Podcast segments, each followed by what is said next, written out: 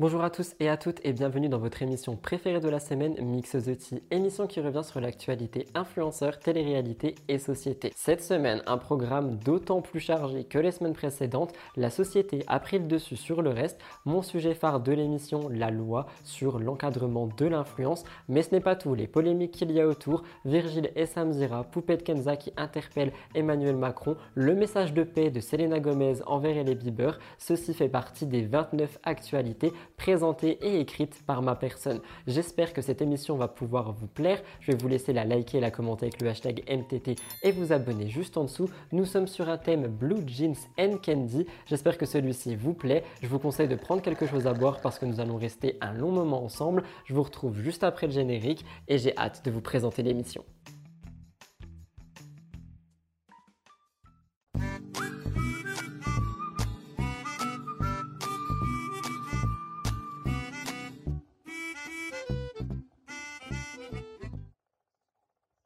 J'espère que vous appréciez les changements de qualité étant donné qu'on a totalement refait une nouvelle mise en scène pour la caméra, etc. histoire qu'on ait une qualité un peu mieux. Et premièrement, nous allons commencer par une mise au point ou plutôt euh, 3, 4 même. Premièrement, je voulais vous parler euh, de ma story de la semaine dernière où on revenait sur euh, bah, Bastos et les podcasts. Quelqu'un a pu nous donner une réponse dans les commentaires et cette personne nous a dit que apparemment les créateurs de contenu utiliseraient euh, bah, beaucoup plus les podcasts afin de gagner en visibilité et non pas en argent. Donc pour ceux qui se posaient la question, je vous le place là. Deuxième mise au point, on est aussi revenu sur La Villa 8 la semaine dernière. D'ailleurs, les premiers épisodes sont d'ores et déjà euh, en avant-première sur TF1, MyTF1 Max. Donc n'hésitez pas à aller voir si jamais vous êtes abonné. Et euh, on m'a dit que finalement le frère de euh, Benjamin Samat ne serait pas autant connu que ça et serait aussi considéré comme un anonyme étant donné qu'on l'a jamais vu à la télé. C'est vrai et je voulais en fait poser la question à ma communauté. Qu'est-ce que vous pensez Mettez-le moi dans les commentaires. Est-ce que vous pensez que Benjamin, enfin son frère, le frère de Benjamin Samat, est considéré comme anonyme? Oui ou non? J'ai hâte de vous lire. Troisième mise au point, je voulais revenir sur Nicolo. Oui, oui. Étant donné qu'il y a à peu près deux semaines, j'ai commencé à inclure dans mon montage des petites phrases et des petits trucs dans le genre qui pouvaient permettre en fait euh, bah, de faire des petits appels de phare à Nicolo. Mais je tenais à préciser que ce n'était que de l'humour et que je suis très bien dans mon couple et que l'attirance que j'ai pour Nicolo n'est qu'un crush physique. Et je vois beaucoup de gens qui euh, commencent à me dire euh, oui, mais fais attention avec ton copain, qu'est-ce qu'il en pense, etc. Est-ce que euh, ça va pas euh, détruire votre couple ou des trucs dans le genre? Et absolument pas, ne vous inquiétez pas pour ça. C'est la raison pour laquelle je voulais le placer dans la mise au point de la semaine également. Et enfin, dernière mise au point de la semaine, on m'a demandé de parler un petit peu de l'heure en moins. Et oui, est-ce que vous êtes au courant Dimanche dernier, nous avons changé d'heure et depuis, tout le monde a l'impression d'être jet-lagué. On n'arrive plus à se lever, on n'arrive plus à rien comprendre. Et c'est vrai que ça m'est arrivé aussi. Toute la semaine, j'ai galéré à me lever et euh, c'était vraiment assez compliqué. Donc je voulais savoir si vous aussi, vous aviez galéré à vous lever cette semaine ou non. J'attends vos commentaires par rapport à ça. J'ai hâte de vous lire. Nous passons à la de la semaine ou plutôt au message à l'aide, vous allez comprendre très vite. Merci à tous de m'avoir écouté pour ces mises au point et rentrons vraiment dans l'émission Mix the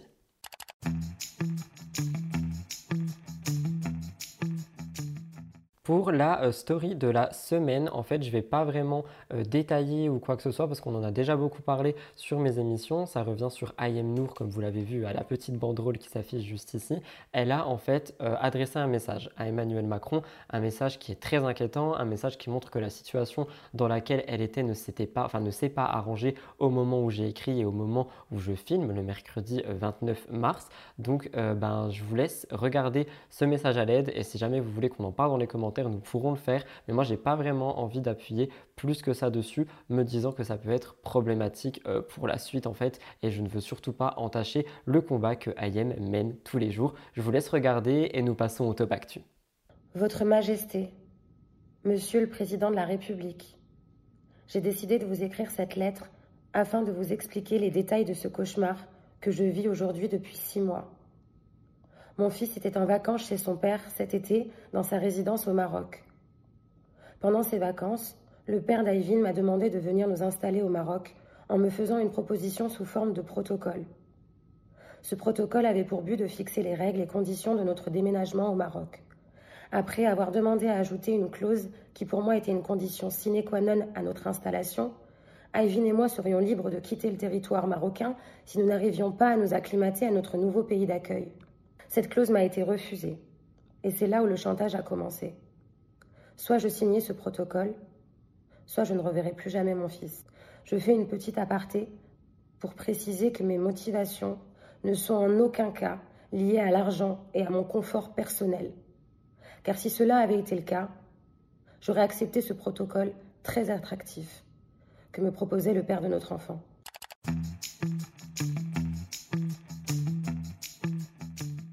Première actualité du Top Actu, je ne sais pas si vous avez vu passer ça cette semaine, j'en ai parlé sur mon compte euh, Rudy TVR si jamais ça vous intéresse. C'est un compte Instagram où je reviens sur les actualités télé-réalité un peu avant Mix the Tea, Spill the Tea et tout ça. Donc n'hésitez pas à aller vous abonner si ça vous intéresse, il est dans la barre d'infos. Mais Poupette Kenza, c'est un nom que je prononce vraiment beaucoup en ce moment. Je pense que vous n'êtes pas sans savoir qu'elle avait été visée par une enquête pour soustraction par le parent d'un enfant mineur sans motif légitime à ses obligations légales compromettant sa santé sécurité, moralité ou son éducation.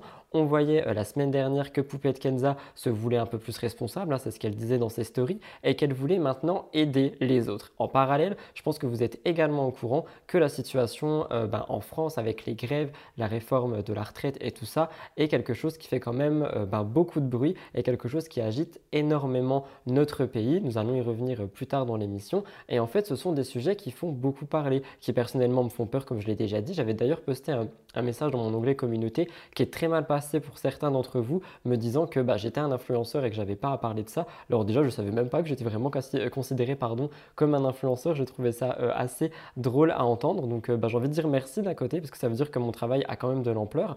Mais tout ça pour vous dire que je pense que les créateurs de contenu influenceurs ont le droit de parler de ce qui se passe dans le pays. du moins, moi, je le faisais par rapport à un ressenti, parce qu'en fait, ça m'angoisse beaucoup pour les personnes, pour les gens. le pays crame littéralement un peu partout dans toutes les villes et ça me fait vraiment peur pour les gens bah, qui n'ont soit rien demandé ou ceux qui veulent aller manifester et qui peuvent se retrouver au milieu de bah, grosses émeutes. Mais c'est un autre sujet et euh, je tiens juste à dire que si j'ai pris la parole sur ça, c'est parce que ça m'inquiétait beaucoup. Ce n'est pas tout. Euh, en parallèle, je ne sais pas si vous avez vu, mais il y a beaucoup d'influenceurs qui ont pris la parole par rapport à ce point. On va y revenir plus tard dans l'émission. Mais par exemple, il y a euh, Sullivan Gouet qui avait interpellé directement le président Macron. Il y avait Lena Situation qu'on a parlé, c'est Blafrit, beaucoup de gens. On y reviendra euh, juste après, plus tard dans l'émission. En concernant Poupette Kenza, elle voulait aider sa communauté d'une autre manière et elle a décidé de contacter Emmanuel Macron elle-même directement. Donc on rappelle que le 16 mars dernier, le Premier ministre a utilisé le 49.3 pour faire adopter euh, ben, la réforme de la retraite. Charles Couson a ensuite déposé une mesure de censure, mais le lundi 20 mars, elle a été rejetée. Depuis, il y a des manifestations et des grèves dans tout le pays et en fait, il y a euh, quelqu'un qui a tweeté les seules personnes capables de changer ce qu'il y a en France sont Kylian Mbappé et Poupette Kenza. Et on va dire que Poupette Kenza a pris ça très très au sérieux. En effet, en fait, elle a écrit dans sa story Instagram, je vous cite, Vous pensez que je devrais parler des réformes, mes poupettes? Vous pensez que ce serait intéressant de parler de ce qu'il se passe actuellement en France? Est-ce que vous penserez que ça changerait quelque chose? Peu de temps après, Poupette Kenza a décidé d'agir. En effet, elle a contacté Emmanuel Macron sur Instagram. Elle lui a dit Coucou, vous êtes là, urgent. Et suite à ça, elle a posté une capture d'écran du fameux message dans sa story euh, Instagram en écrivant J'essaye de gérer les filles.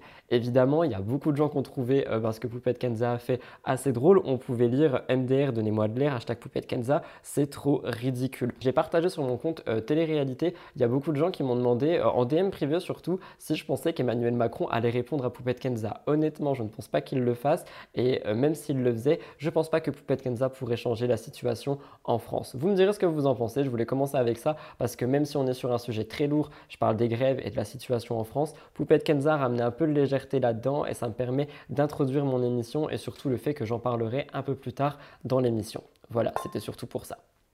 Rappelez-vous, dans une ancienne émission, je vous parlais des youtubeurs américains qui étaient poursuivis pour arnaque de crypto-monnaie, placement NFT, un peu comme ce qu'on pouvait euh, entendre en France avec les influx voleurs, Jazz, Laurent, etc., pour ne citer que deux, trois noms. Et eh bien cette fois-ci, beaucoup de célébrités américaines sont également poursuivies. Pour vous citer ces news, on a beaucoup de célébrités américaines, dont Lindsay Lohan, Jake Paul ou encore Akon, qui ont été poursuivis ce mercredi 22 mars par l'autorité des marchés financiers des États-Unis parce qu'ils ont fait en fait de la euh, publicité euh, de crypto-monnaies. L'actrice Lindsay Lohan, le youtubeur Jake Paul ou encore le chanteur Akon et plein d'autres ont été euh, visés par ces plaintes. Il y a de nombreuses célébrités américaines qui sont donc poursuivies, 8 en tout, et elles ont été accusées d'avoir commercialisé les crypto-monnaies Tronix et BitTorrent sans avoir fait en fait euh, bah, la démarche de le dire. C'était une publicité mensongère. Donc au cœur de cette enquête, on peut retrouver un entrepreneur chinois, Justin Sun, qui est poursuivi pour avoir cherché à manipuler en fait beaucoup euh, de ses clients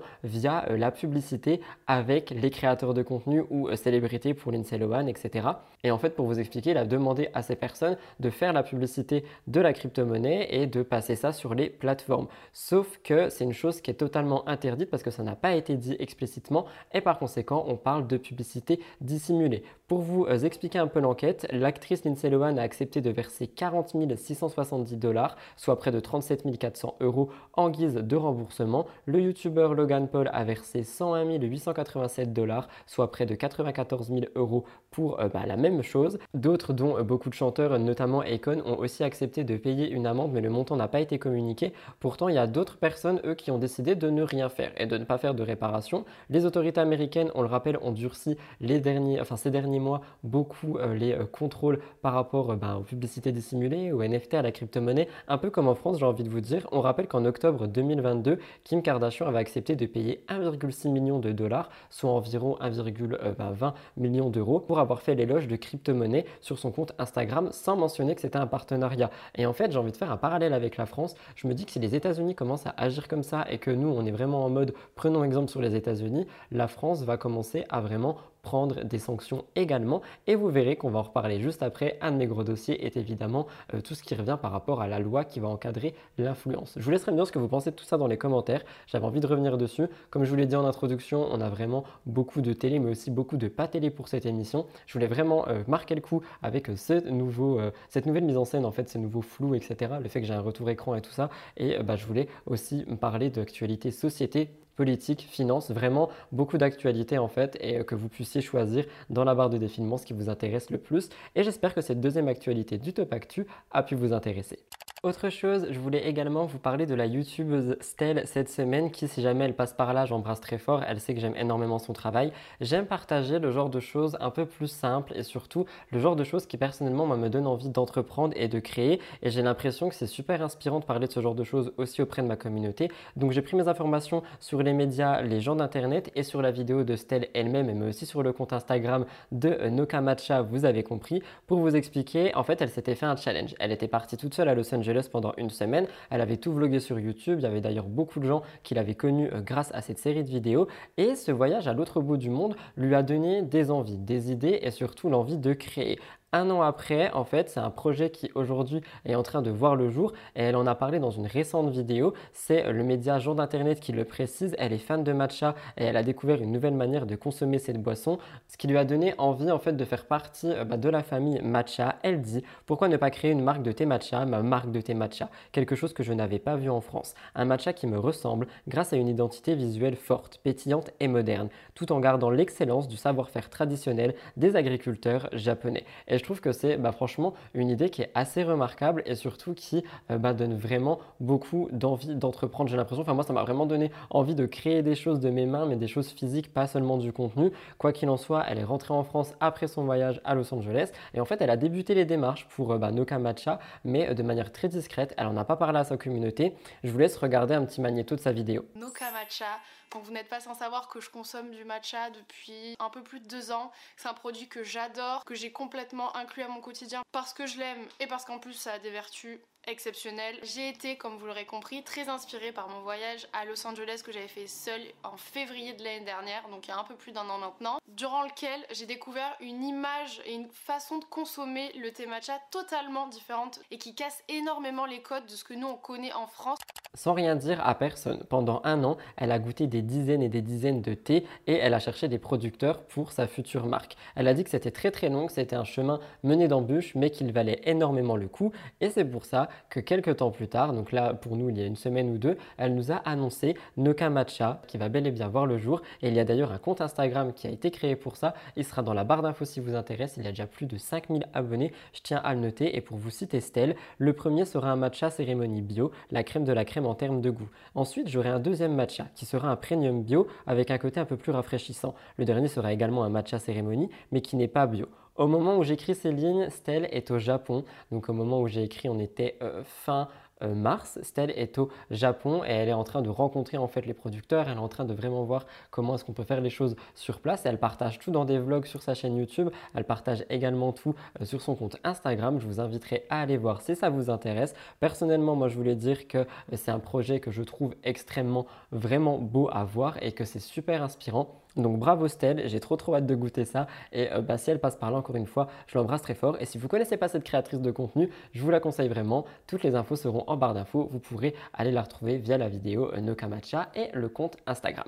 On reste sur YouTube. Je voulais euh, vous parler de ça parce que je pense que si vous suivez l'actualité YouTube, vous avez certainement vu l'interview en deux parties de Marie Lopez chez Alix Grousset, donc Enjoy Phoenix. C'est une interview qui est super intéressante, je trouve, et elle est enrichissante. Donc je mettrai en barre d'infos ben, les deux liens parce que je ne vais pas détailler ici, elle a quand même duré deux heures en tout, mais je voulais quand même revenir sur quelques points clés de cette interview. Premièrement, on rappelle que Android Phoenix a euh, beaucoup parlé du revers de la médaille de l'influence dans l'interview d'Alix. Et en fait, sa sœur, quand elle a été exposée à Internet, elle aurait euh, ben, eu aussi quelques problèmes. Pour vous expliquer, elle dit, et je cite, Ma sœur et moi, je crois qu'il y a un moment où on ne s'est pas parlé pendant un an. Et un an, tu sais, pour des sœurs, c'est très très long.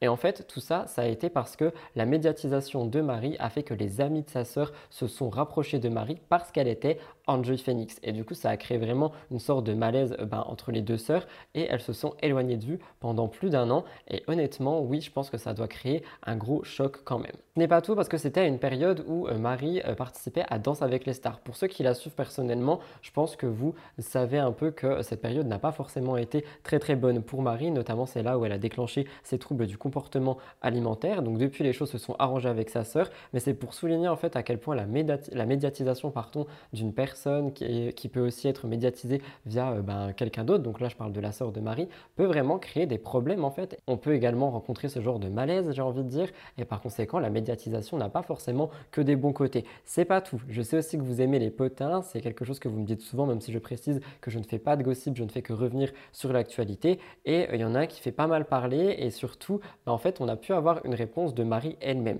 Je sais pas si vous êtes au courant, mais depuis qu'il y a euh, plein de nouvelles générations qui sont arrivées sur YouTube, les anciens s'étaient un peu fait tacler. Quand je parle d'anciens, je parle de donc Marie Lopez, Enjoy Phoenix, de Sananas, toutes ces YouTubeuses et YouTubeurs qui étaient là bien avant. Et ensuite, on a eu la nouvelle génération, du moins ceux, qui ont été appelés comme ça, Lena Situation, Anna RVR, Stiltonic. Je crois que Stiltonic et Anna RVR étaient quand même là bien avant. Mais bref, cette nouvelle génération qui euh, ben, a un peu mis des bâtons dans les roues aux anciens, si on en croit les internautes.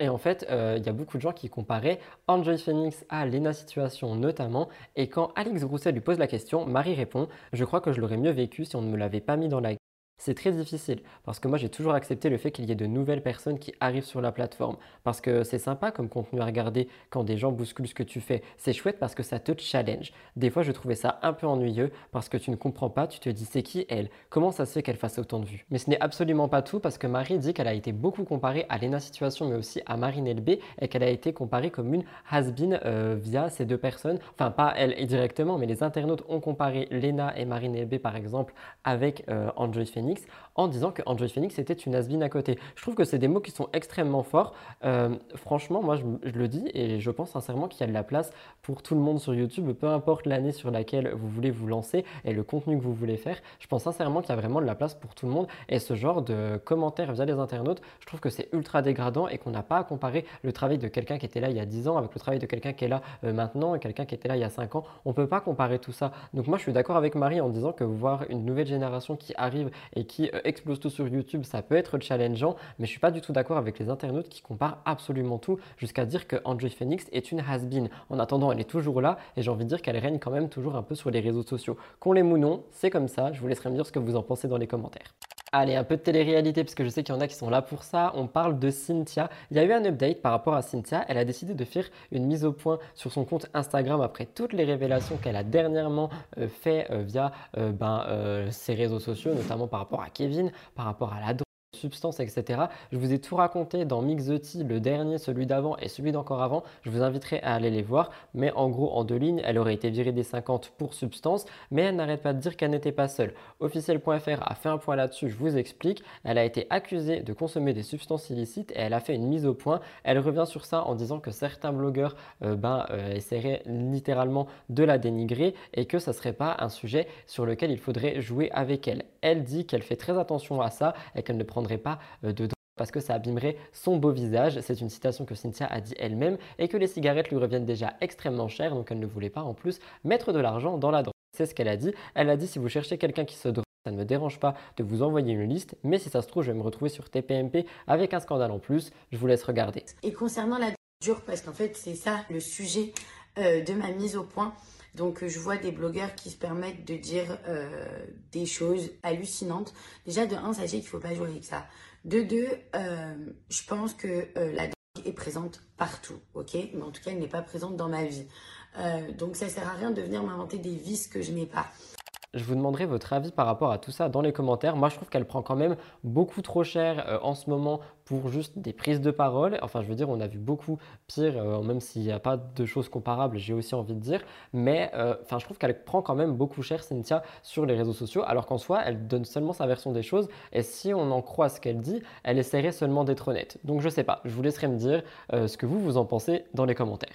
On a encore eu du nouveau concernant Secret Story. J'en parle assez souvent grâce aux révélations de blogueurs et bien de nouvelles choses arriveraient encore. On le sait, cette émission s'apprête à faire son grand retour et euh, il y a beaucoup de gens qui sont énormément heureux. Pour célébrer cette annonce, La Voix avait d'ailleurs fait une annonce sur Twitter. Nous pouvions entendre Ici La Voix, ça fait 6 ans que je vous observe. Vous savez, je ne suis jamais vraiment parti. Maintenant, La Voix est à nouveau prête à jouer. Pour commencer, replongeons dans mes souvenirs. C'est tout le moment. De nombreux internautes ont été réjouis de cette publication parce qu'on rappelle que Secret Story est quand même une des téléréalités les plus adorées hein, de, toute, euh, bah, de toute la France, de toutes les téléréalités confondues qu'on a connues. Elle a pu faire connaître énormément de candidats emblématiques comme Bastos, Camila Enoré, Laura Lempicka, vraiment beaucoup beaucoup de gens. Mélanie Zedigama, Sarah Lopez comme j'ai pu le noter. Et bien d'après le compte Instagram CQ Scoop, plusieurs changements sont prévus. L'émission Secret Story va faire son grand retour sur TFX et elle fait peau neuve. Apparemment, le budget aurait été énormément réduit et par conséquent, bah, je vous lis un peu. Le format sera de retour sans direct et donc de facto sans vote du public. Le format respectera la ligne adoptée par les Québécois et se rapprochera de celui de Big Brother. Les éliminations se décideront en interne puisque ce seront les candidats eux-mêmes qui voteront chaque semaine. Le public ne jouera un rôle que pour la finale, où il pourra voter pour le grand gagnant de cette nouvelle formule qui ne sera diffusée qu'en quotidienne seulement, à l'image des banales téléréalités que TFX diffuse comme La Villa ou Du Couple Parfait. Il n'y a plus de prime hebdomadaire durant lesquels se décidait l'élimination et au cours desquels avaient lieu de grands moments thématiques, comme le prime du téléphone rouge, le prime des vérités, etc. Alors si vous voulez mon avis, personnellement, je trouve ça extrêmement dommage parce que c'est vrai qu'il y avait beaucoup de choses cultes grâce à ces primes, mais je comprends aussi que bah, la faute de budget, ça fait énormément de temps que Secret Story n'a pas été produit, on ne sait pas ce que ça va donner, donc le budget a forcément été réduit, surtout qu'on le sait, les téléréalités font moins vendre euh, pour le moment, et par conséquent, je pense que ça aurait été aussi un énorme coup de poker de miser de grosses sommes sur le retour de Secret Story. Donc je peux comprendre euh, la production de euh, Secret Story autre changement de taille, l'animation. En effet, voulant plus que jamais se rapprocher du format québécois, Xavier Gandon et Ara Aprikian veulent une femme à l'animation. Donc Christophe Beaugrand ne sera pas là, ni Benjamin Castaldi. On avait entendu aussi des rumeurs comme quoi il serait de retour. Il ne sera pas là non plus, mais on aurait bel et bien une femme euh, présentatrice. Et honnêtement, j'ai envie de vous dire que ça fait pas de mal parce que dans Spills the Tea, on avait parlé que les femmes étaient beaucoup là euh, de manière médiatique, mais seulement elles étaient là, elles ne parlaient pas. Donc une femme présentatrice à la Elsa Fire, j'ai hâte de voir ça. Et d'ailleurs, ça m'étonnerait même pas que ça soit Fire maintenant que je le dis. Un autre nom que vous entendez souvent dans mes émissions, c'est celui de Carla Moreau. On rappelle la séparation avec Kevin suite à l'annonce de Belle dans la bataille des clans. Depuis, comme je vous l'ai dit, elle essaye vraiment de remonter la pente et de s'affirmer comme une femme indépendante et elle essaye de se reconstruire. Carla prend beaucoup de temps pour elle pour glow up et se réaffirmer. De plus en plus proche de sa communauté, elle adore raconter ce qui se passe dans sa vie et ce qui vient de lui arriver était littéralement une mésaventure. Comme je viens de vous le dire, elle partage beaucoup de son quotidien avec sa communauté. Elle a parlé de quelque chose qui s'est passé avec Uber et les internautes étaient choqués. Carla dit qu'elle se retrouve toute seule en pleine autoroute. Elle explique en fait une mésaventure qu'elle a eue avec une chauffeuse et elle dit que c'est un délire. Ce sont ses mots. Pour vous expliquer, je veux vraiment arrêter les Uber. Autant il y a des gens qui font hyper bien leur travail, mais d'autres ce sont des fous. Mot très euh, violent, j'ai envie de dire. Je viens de regarder son profil, ça ne fait que 4 mois qu'elle est chez Uber. C'est très dangereux, il n'y a pas assez de contrôle. J'ai eu affaire à une personne qui avait un problème. Je me suis laissé comme ça au bord de la route, c'est hyper dangereux, je vais prendre que des taxis. Pour vous expliquer, en gros, elle était au téléphone lorsqu'elle est rentrée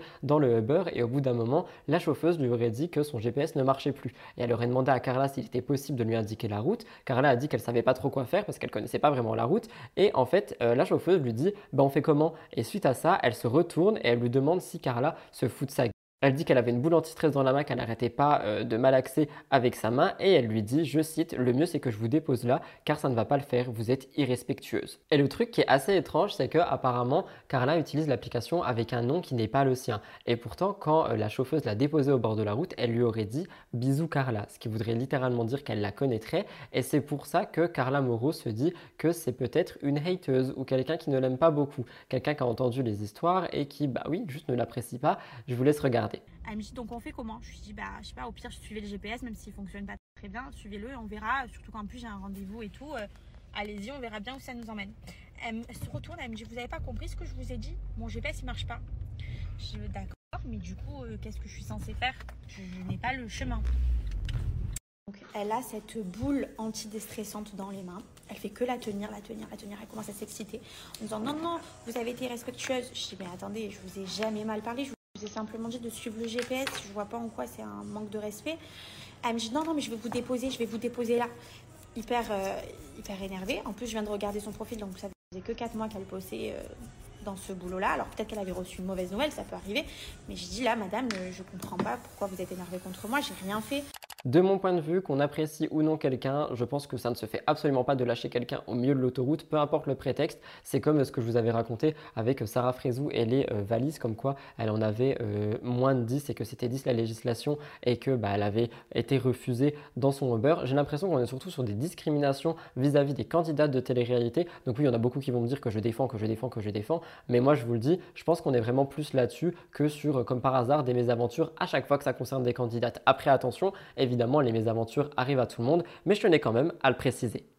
Avant-dernière actualité du Top Actu, je voulais parler de la certification sur Twitter. On en reparle encore, mais cette semaine, on ne parle pas de Donald Trump. On rappelle que Elon Musk est le nouveau patron de l'entreprise Twitter et il a dit que la disparition des badges bleus allait être imminente. On rappelle que maintenant, le seul moyen d'avoir un badge bleu, ce sera euh, ben, de pouvoir euh, commander, enfin commander, s'abonner à Twitter Blue. Donc je ne sais plus c'est quoi la somme, il me semble que je l'ai noté. Je crois que je l'ai noté, oui, une dizaine d'euros par mois. Et à partir du 1er avril, donc je crois que mon émission sort le 2, et eh ben techniquement, il n'y aura plus de badge bleu gratuit sur Twitter, il faudra payer. Ce 23 mars, Elon Musk avait annoncé la disparition progressive des badges bleus et pour obtenir de tels badges, il fallait juste démontrer euh, bah, qu'on était un compte authentique et qu'on était un compte qui pouvait être suspect à de l'usurpation d'identité. Et maintenant, il suffira de payer afin d'avoir ce badge bleu. On rappelle aussi qu'on voit passer des badges gris, des badges jaunes. Elon Musk est vraiment en train de remodeler Twitter à sa sauce, mais il a promis que les abonnés euh, Twitter Blue pourraient avoir d'autres avantages comme voir leurs publications mises en avant par l'algorithme,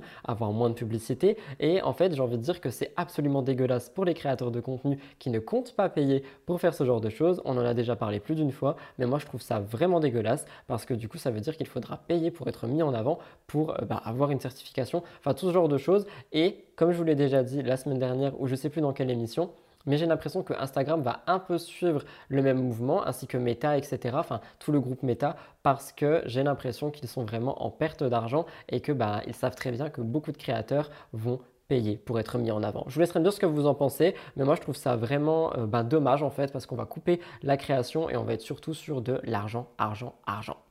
Dernière actualité du Top Actu qui s'est rajoutée à la dernière minute parce que vous me l'avez demandé. On reparle un petit peu de TPMP toujours et encore hein, parce qu'ils ont été visés par une plainte, cette fois-ci par le groupe TF1. Je vais m'appuyer sur le Huffington Post pour vous expliquer. Dans une des dernières émissions de euh, TPMP, Cyril Hanouna avait annoncé des chiffres jugés mensongers par TF1. En fait, pour vous expliquer, il avait dit on a des infos, sachez que l'émission de Alain Chabat coûte à chaque numéro 500 000 euros, c'est 5 millions. Les 10 émissions 400 000 euros pour la production, 100 000 euros pour les invités. Ça ne décolle pas du tout à 500 000 euros. Sachez qu'ils perdent énormément d'argent. Alors moi, je trouve ça extrêmement dégueulasse de la part d'un concurrent direct d'afficher ce genre de choses, qu'elles soient vraies ou fausses, hein, mais juste de lancer ce genre de rumeurs et ce genre bah, d'allégations euh, bah, sur un média, donc TPMP, un média qui est quand même énormément regardé. On fait pas ça en fait face à son adversaire, mais j'ai l'impression que TPMP n'a vraiment euh, ben, euh, pas, pas de foi, ni foi ni loi, c'est ça l'expression que je cherchais, et que ben, le temps que ça fait parler, tant mieux. Cyril Hanouna ne s'était même pas arrêté là, il avait dit l'émission suivante que ces informations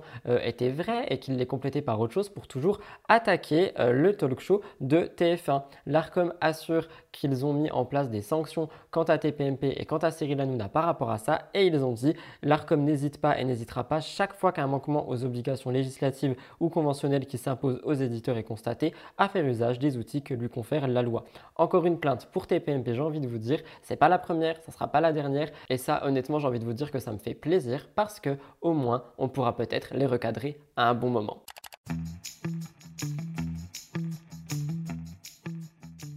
Nous passons au cœur de l'actu et première actualité est un petit point sur les apprentis aventuriers. Une micro-guerre s'est passée sur les réseaux sociaux fin mars. Je vais vous parler de Roman, équipe rose, et Barbara, équipe blanche. Pour vous donner du contexte, merci Blasting News que j'embrasse s'il passe par là en tant qu'équipe. Il y avait un duel euh, entre l'équipe rouge et l'équipe blanche. Roman fait partie des roses et elle a voulu aider les rouges en les nourrissant, chose qui est totalement humaine, j'ai envie de dire. Le problème, c'est qu'elle est censée être amie avec l'équipe blanche et par conséquent, elle n'était pas censée nourrir les rouges d'après les blancs, Antonin et Barbara pour vous citer des noms. Et suite à cet épisode, Roman avait publié un message en story Instagram. Elle a dit Excuse-moi, j'ai nourri des personnes qui n'avaient pas mangé depuis 4 jours, pardon. Sachant que c'est ce qu'on trouve dans la jungle, donc c'est pour tout le monde en fait. Donc il faut affaiblir les autres pour gagner une épreuve. Hors de question qu'ils crèvent de faim. Ah, désolé d'avoir une amie, je vois que ça dérange. Quand ils étaient H24 avec les gros, on ne disait rien. Alors je trouve ça un peu violent de euh, insinuer que des personnes sont grosses ou quoi que ce soit. Le langage de Roman est assez virulent euh, de manière générale, j'ai envie de dire.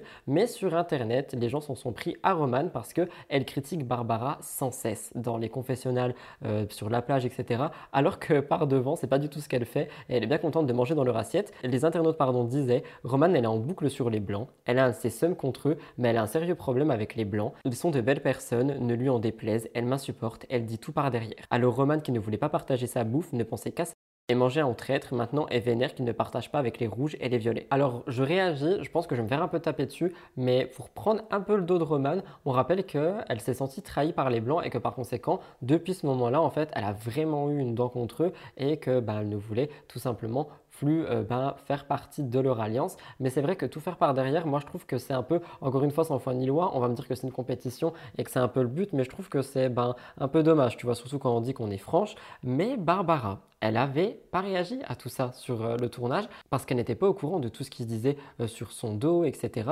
Et une fois qu'elle a vu que Roman la critiquait, elle s'est agacée et elle a réagi. Elle a dit C'est une plaisanterie, sa passion parlait très mal de nous. On m'avait dit qu'elle était mauvaise, mais à ce point, je suis tombée dans le panneau. Je la croyais comme une petite fille fragile, mais en fait, pas du tout. C'est moi la naïve face à cette méchanceté. Ce n'est pas tout parce qu'un deuxième message en story que vous voyez apparaît Manger est accessible à tout le monde, à ce stade de l'aventure. Faut pas mentir comme ça. Prendre ma préparation et leur donner en se faisant passer pour une sainte et cracher dans la soupe, ça non. Mais au fait, l'ananas, tu l'as donné à Ilona quand elle était au plus mal? Ah non, tu l'as mangé solo dans la nuit. Et en vrai, c'est pas tout, oui, parce que. Enfin bref, je vais pas euh, non plus donner plus de détails pour ceux qui n'ont pas vu l'émission, mais c'est vrai que pour le coup, je trouve que Roman est un peu culotté. Madame n'a rien, Madame n'a rien fait à part se plaindre, bouffer et me critiquer par derrière. Nous étions les seuls à avoir du riz et nous l'avons partagé du début à la fin, à tous. L'ingratitude et le manque de respect, ça va 5 minutes. Que Madame se dise généreuse et nous clash, hors de question. Et en fait, Barbara, elle a vraiment été euh, ben, consternée par euh, ce qu'elle a entendu de la part de Roman, notamment dans les émissions, mais aussi euh, sur les stories Instagram, parce que je rappelle vraiment que les blancs, qu'on les aime ou non, et honnêtement, j'ai beaucoup de mal avec eux à l'écran euh, au moment où je vous parle, hein, bah, ce sont des belles personnes en fait. C'est des personnes qui bah, nourrissent tout le monde, ce sont des personnes qui sont certes très compétitives et très axées eux pour la finale, mais ils nourrissent tout le monde, ils ont toujours aidé tout le monde, et le fait qu'on vienne parler dans leur dos, c'est une chose, mais qu'en plus on les critique après par devant en disant oui, ils nourrissent personne, etc., c'est assez culotté je trouve. Donc même si Roman s'est senti trahi, pour le coup, j'ai plus envie de prendre le dos des blancs. Et Barbara s'est vraiment sentie euh, très énervée par rapport à tout ça. Elle a réagi en euh, story Instagram, en vidéo. Je vous laisse regarder. Mais what? Je me réveille ce matin et euh, je vois tout ça. J'ai pas les mots, j'ai été euh, super cool, super gentille. Alors en plus, vous voyez pas forcément à l'écran, mais j'ai vraiment tout fait pour qu'elle s'intègre. Euh, la meuf me casse du sucre dans le dos comme ça. Elle est mauvaise, elle est méchante, alors que j'ai rien fait. Enfin, je comprends vraiment pas. C'est assez, assez fou, moi qui vous disais en plus, ah c'est génial la télé-réalité et tout. Alors oui, autant j'ai des messages hyper bienveillants, hyper positifs euh, de votre part et je vous en remercie mais je m'attendais pas à me faire laminer dans le programme par une personne en plus qui a bouffé à ma table tout le long. Je vous laisserai me dire ce que vous pensez de tout ça dans les commentaires. J'avais très envie d'en discuter avec vous parce que je pense que, oui, comme je viens de le dire, c'est assez affligeant et euh, ben, je voulais avoir votre avis pour ceux qui regardent les apprentis. Mettez-le moi dans les commentaires, j'ai hâte de vous lire. La semaine dernière, nous parlions maigreur en télé-réalité. Je vous parlais de l'inquiétude des internautes face à des vidéos notamment de Jessica Tivna ou des photos de Océane Elimer. Certains se sont montrés très virulents, pardon, d'autres se sont montrés très inquiets et je vous avais dit que le temps qu'elles étaient en bonne santé et qu'elles ne faisaient pas un culte de la minceur, les choses bah, en fait pouvaient continuer. En soi, elles ont le droit d'afficher leurs photos, même si maintenant il faudra dire quand elles sont retouchées. On y reviendra juste après. N'oubliez pas de rester jusqu'à la fin. Malheureusement, d'autres commentaires ont vu le jour et ça concerne les sœurs Elimer. Il faut savoir, et officiel.fr le rappelle très bien, que les internautes s'en prennent quand même assez souvent à Océane Elimer. Déjà parce qu'elle est influenceuse et qu'on adore taper sur les influenceurs. Hein. Évidemment, il n'y a pas que ça, mais c'était pour faire une petite dose d'humour. Et du coup, elle est vraiment sujette aux commentaires négatifs, mais aussi parce qu'elle retoucherait beaucoup trop ses photos selon les internautes. Et c'est vrai que j'ai déjà vu des photos retouchées. Parfois, c'est vraiment excessif. Mais maintenant, comme je vous l'ai dit, il faudra bientôt le dire. Et du coup, il y a beaucoup de gens qui scrutent tous ces posts pour voir euh, à quel moment elle a retouché, à quel moment elle a pas retouché, à quel moment euh, ceci est fake et ceci ne l'est pas. Et en fait, en novembre dernier, par exemple, Océane postait euh, une photo où elle était au sport et elle écrivait Work in Progress. Seulement, les internautes avaient réagi par rapport à son visage. Il y en a qui avaient dit qu'elle était totalement déformée. On pouvait lire Un ovni dosé la chirurgie, il a quoi son visage? Ton visage n'est pas un peu déformé, mais la mâchoire, il y a un problème. Alors, je vais placer un message ici. Les gens ont le droit de retoucher leurs photos s'ils veulent. Donc, oui, des fois, c'est peut-être abusé. Et franchement, vous me connaissez maintenant, mais il y a 5 ans, je retouchais mon nez, euh, à ne plus pouvoir respirer sur mes photos. Je retouchais absolument tout, ma peau, mes pommettes, etc. Je ne sais pas pourquoi je faisais ça. Je pense que j'avais beaucoup de complexes euh, ben, sur les réseaux sociaux. C'est quand j'étais avant sur les réseaux sociaux. Maintenant, je le fais absolument plus. Je retouche plus rien. Vous pouvez regarder et zoomer, euh, tout est vrai. Mais ce que je veux dire, c'est qu'on peut laisser les gens retoucher leurs photos. Elles n'ont jamais prôné être naturelles, il me semble. Et par conséquent, aller insulter les gens d'OVNI, je trouve que c'est quand même assez virulent. Mais évidemment, la liberté d'expression est là. Je pense qu'il faut juste avoir, encore une fois, pas de poids de mesure. On m'a corrigé pour ça et j'ai oublié l'expression il faut euh, ben, avoir euh, un peu de, retenue et de tact. On rappelle aussi qu'on lui avait euh, dit que ses hanches étaient inexistantes parce qu'elle les avait enlevées. On pouvait lire son ventre inexistant, aussi un arrêt de Photoshop et la chirurgie. Et en fait, je tiens à préciser aussi qu'il y a une différence à faire entre retouche et chirurgie. Ce sont deux choses différentes. Et parfois, il y a des gens qui ont recours à la chirurgie pour complexe. Je ne dis pas que c'est le cas d'Océane. Il ne me semble pas qu'elle ait eu recours à la chirurgie par rapport à son corps. Il ne me semble pas. Hein.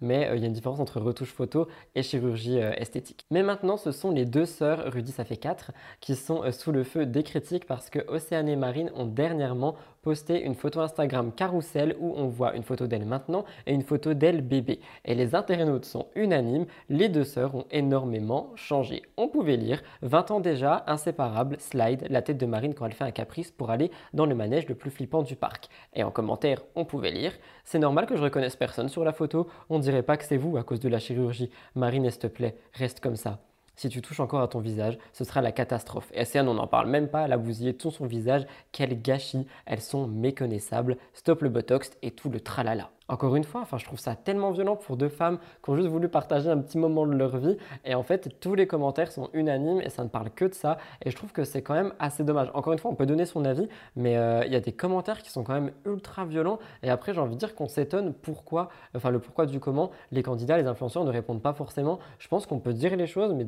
disez-le, disez-le. Oh my god, ce français. Mais il faut le dire avec euh, bah, un petit peu de tact quand même. C'est tout ce que j'aurais à dire. Après, évidemment, le retouche à outrance, moi, c'est pas forcément quelque chose qui me fait euh, ravir lorsque je vais sur Instagram. J'ai d'ailleurs une follow beaucoup de comptes pour ça qui étaient vraiment retouchés à outrance. Et euh, je trouve ça dommage de retoucher extrêmement son corps, sa tête et tout ça. Mais encore une fois, elles ont le droit de le faire. Océane et Marine n'ont toujours pas réagi à ça au moment où je vous parle, mais moi j'ai envie de vous demander à vous, ma communauté, à moi, YouTube et non pas du coup tous les haters de Océane et Marine, qu'en pensez-vous? Est-ce que vous êtes d'accord avec moi sur le fait qu'on peut retoucher ces photos, mais peut-être prévenir qu'elle est retouchée ou peut-être ne pas en abuser? Je sais pas, j'ai hâte de vous lire dans les commentaires par rapport à ça. Je me remets un peu de gloss et on passe à Selena Gomez et Zayn Malik. Je sais que vous voulez que j'en parle parce que vous m'avez demandé ça en boucle sur mon compte Instagram. D'ailleurs, j'en profite, si tu es là et que tu n'es pas abonné à la chaîne, n'hésite pas à le faire. C'est juste juste en dessous, ça prend qu'un clic et ça m'aidera fortement à atteindre mon objectif de 50 000 abonnés pour décembre 2023. C'est vêtu de bleu qu'on va parler un peu d'amour. Hein. Selena Gomez, j'en parle très souvent depuis quelques semaines, mais avec tout le drama Hailey Bieber, ça ne s'arrête toujours pas. La semaine dernière, je vous disais que Hailey Bieber faisait euh, toujours euh, ben, euh, beaucoup parler d'elle. Elle se faisait beaucoup huer et insulter et qu'il fallait que ça s'arrête. Cette fois-ci, Selena Gomez l'a demandé elle-même. Petit rappel sur tout ce drama grâce à Vanity Fair.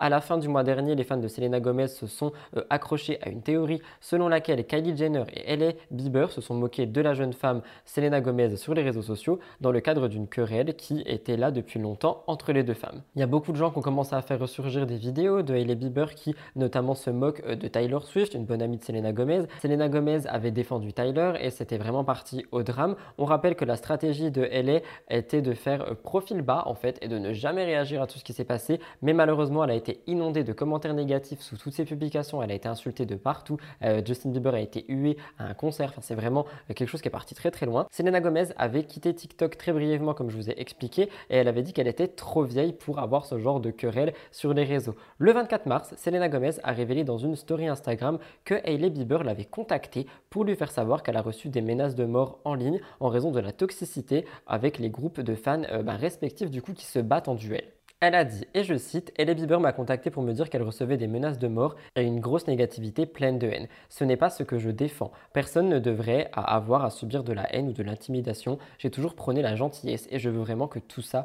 s'arrête. Elle a mis ça avec un emoji cœur rouge et je vais le redire là, comme je l'ai dit euh, il y a une semaine ou il y a deux semaines, mais il faut vraiment arrêter avec cette haine contre Ellie Bieber, qu'on soit d'accord avec les actes ou non. Est-ce que vous imaginez que j'ai dit au début d'actu à la fin du mois dernier et qu'on est euh, ben, fin du mois pour moi, vous vous serez en avril, mais du coup ça fait plus d'un mois qu'elle se prend tout ça dans la tronche. Peu importe qu'elle a fait, personne ne mérite un harcèlement de masse à ce point. Perdre un million d'abonnés c'est une chose, aller insulter les gens, menacer de mort, enfin on est où là? C'est extrêmement grave. Donc même si Ellie Bieber a fait une erreur, je pense qu'elle l'a compris et qu'il faudrait peut-être arrêter avec ça. Donc c'est ce que j'ai noté. J'ai noté stop harcèlement et franchement, je m'énerve par rapport à ça parce que j'en peux plus en fait de ce harcèlement en ligne. Qu'en pensez-vous? Ce n'est pas tout. On part sur une bonne nouvelle. Une autre question se pose beaucoup et les blogueurs l'ont soulevé. Est-ce que Selena Gomez ne serait pas en train de dater quelqu'un? Comme le rapporte le média Just Jared, la chanteuse Selena Gomez aurait été aperçue en plein date avec Zayn Malik. On rappelle que lui a été connu pour faire partie du groupe One Direction,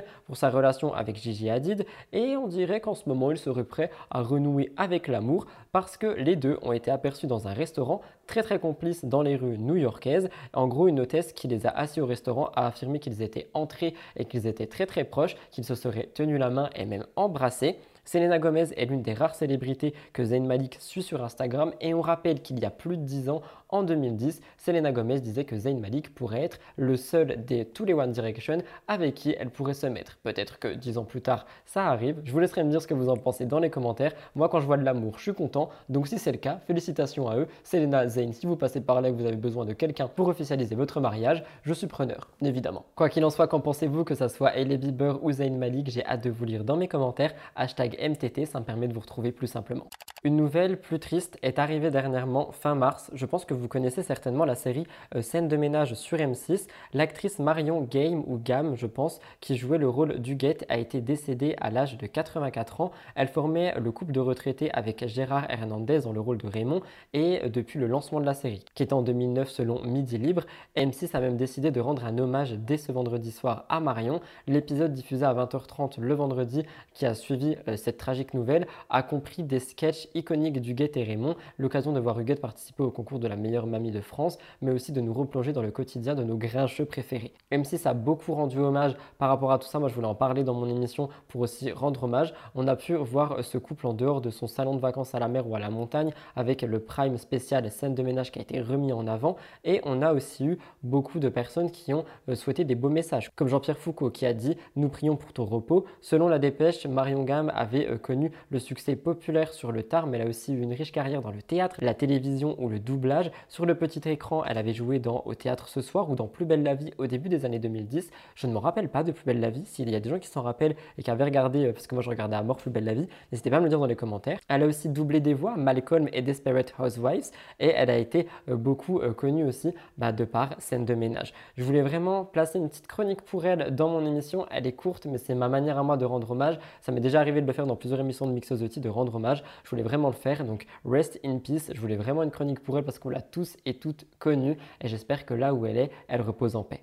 Alors ça, je l'ai absolument pas vu venir, mais je voulais vraiment en parler avec vous. Dimanche dernier, je vous disais que Adixia euh, faisait parler d'elle parce qu'elle était apparemment en rapprochement avec Kylian Mbappé. Et eh bien croyez-le ou non, mais en fait c'est plus avec son ex Simon Castaldi qu'elle serait en rapprochement. On a besoin d'un petit contexte pour comprendre. Il y a peu, Simon Castaldi avait pris le temps de euh, bah, se confier à toute sa communauté en disant que lui et Adixia c'était bel et bien fini. C'était une longue vidéo, je vais vous mettre un petit magnéto, mais il disait, ça fait plusieurs semaines, même plusieurs mois, que je suis beaucoup moins présent sur les réseaux. Premièrement, je pense que le point le plus important que tout le monde se pose, je ne suis plus avec Adixia. C'est terminé, nous ne sommes plus en couple. Regardez. Je ne suis plus avec Adixia, donc c'est terminé, nous sommes plus en couple. Euh, ça a été assez compliqué, c'est vrai. Euh, on n'a pas vraiment mis de point final concret sur les réseaux à expliquer, machin. On est en rupture. Ça faisait 2-3 mois que c'était très compliqué, qu'on s'entendait plus. Euh, on a essayé de recoller les morceaux plusieurs fois, ça marchait pas. Du moins, euh, on se reprochait trop de choses. Un coup, ça allait, puis ça allait pas, puis machin. Euh, j'en suis, je pense, responsable à 80%, 70%, je pense, dans la globalité du couple.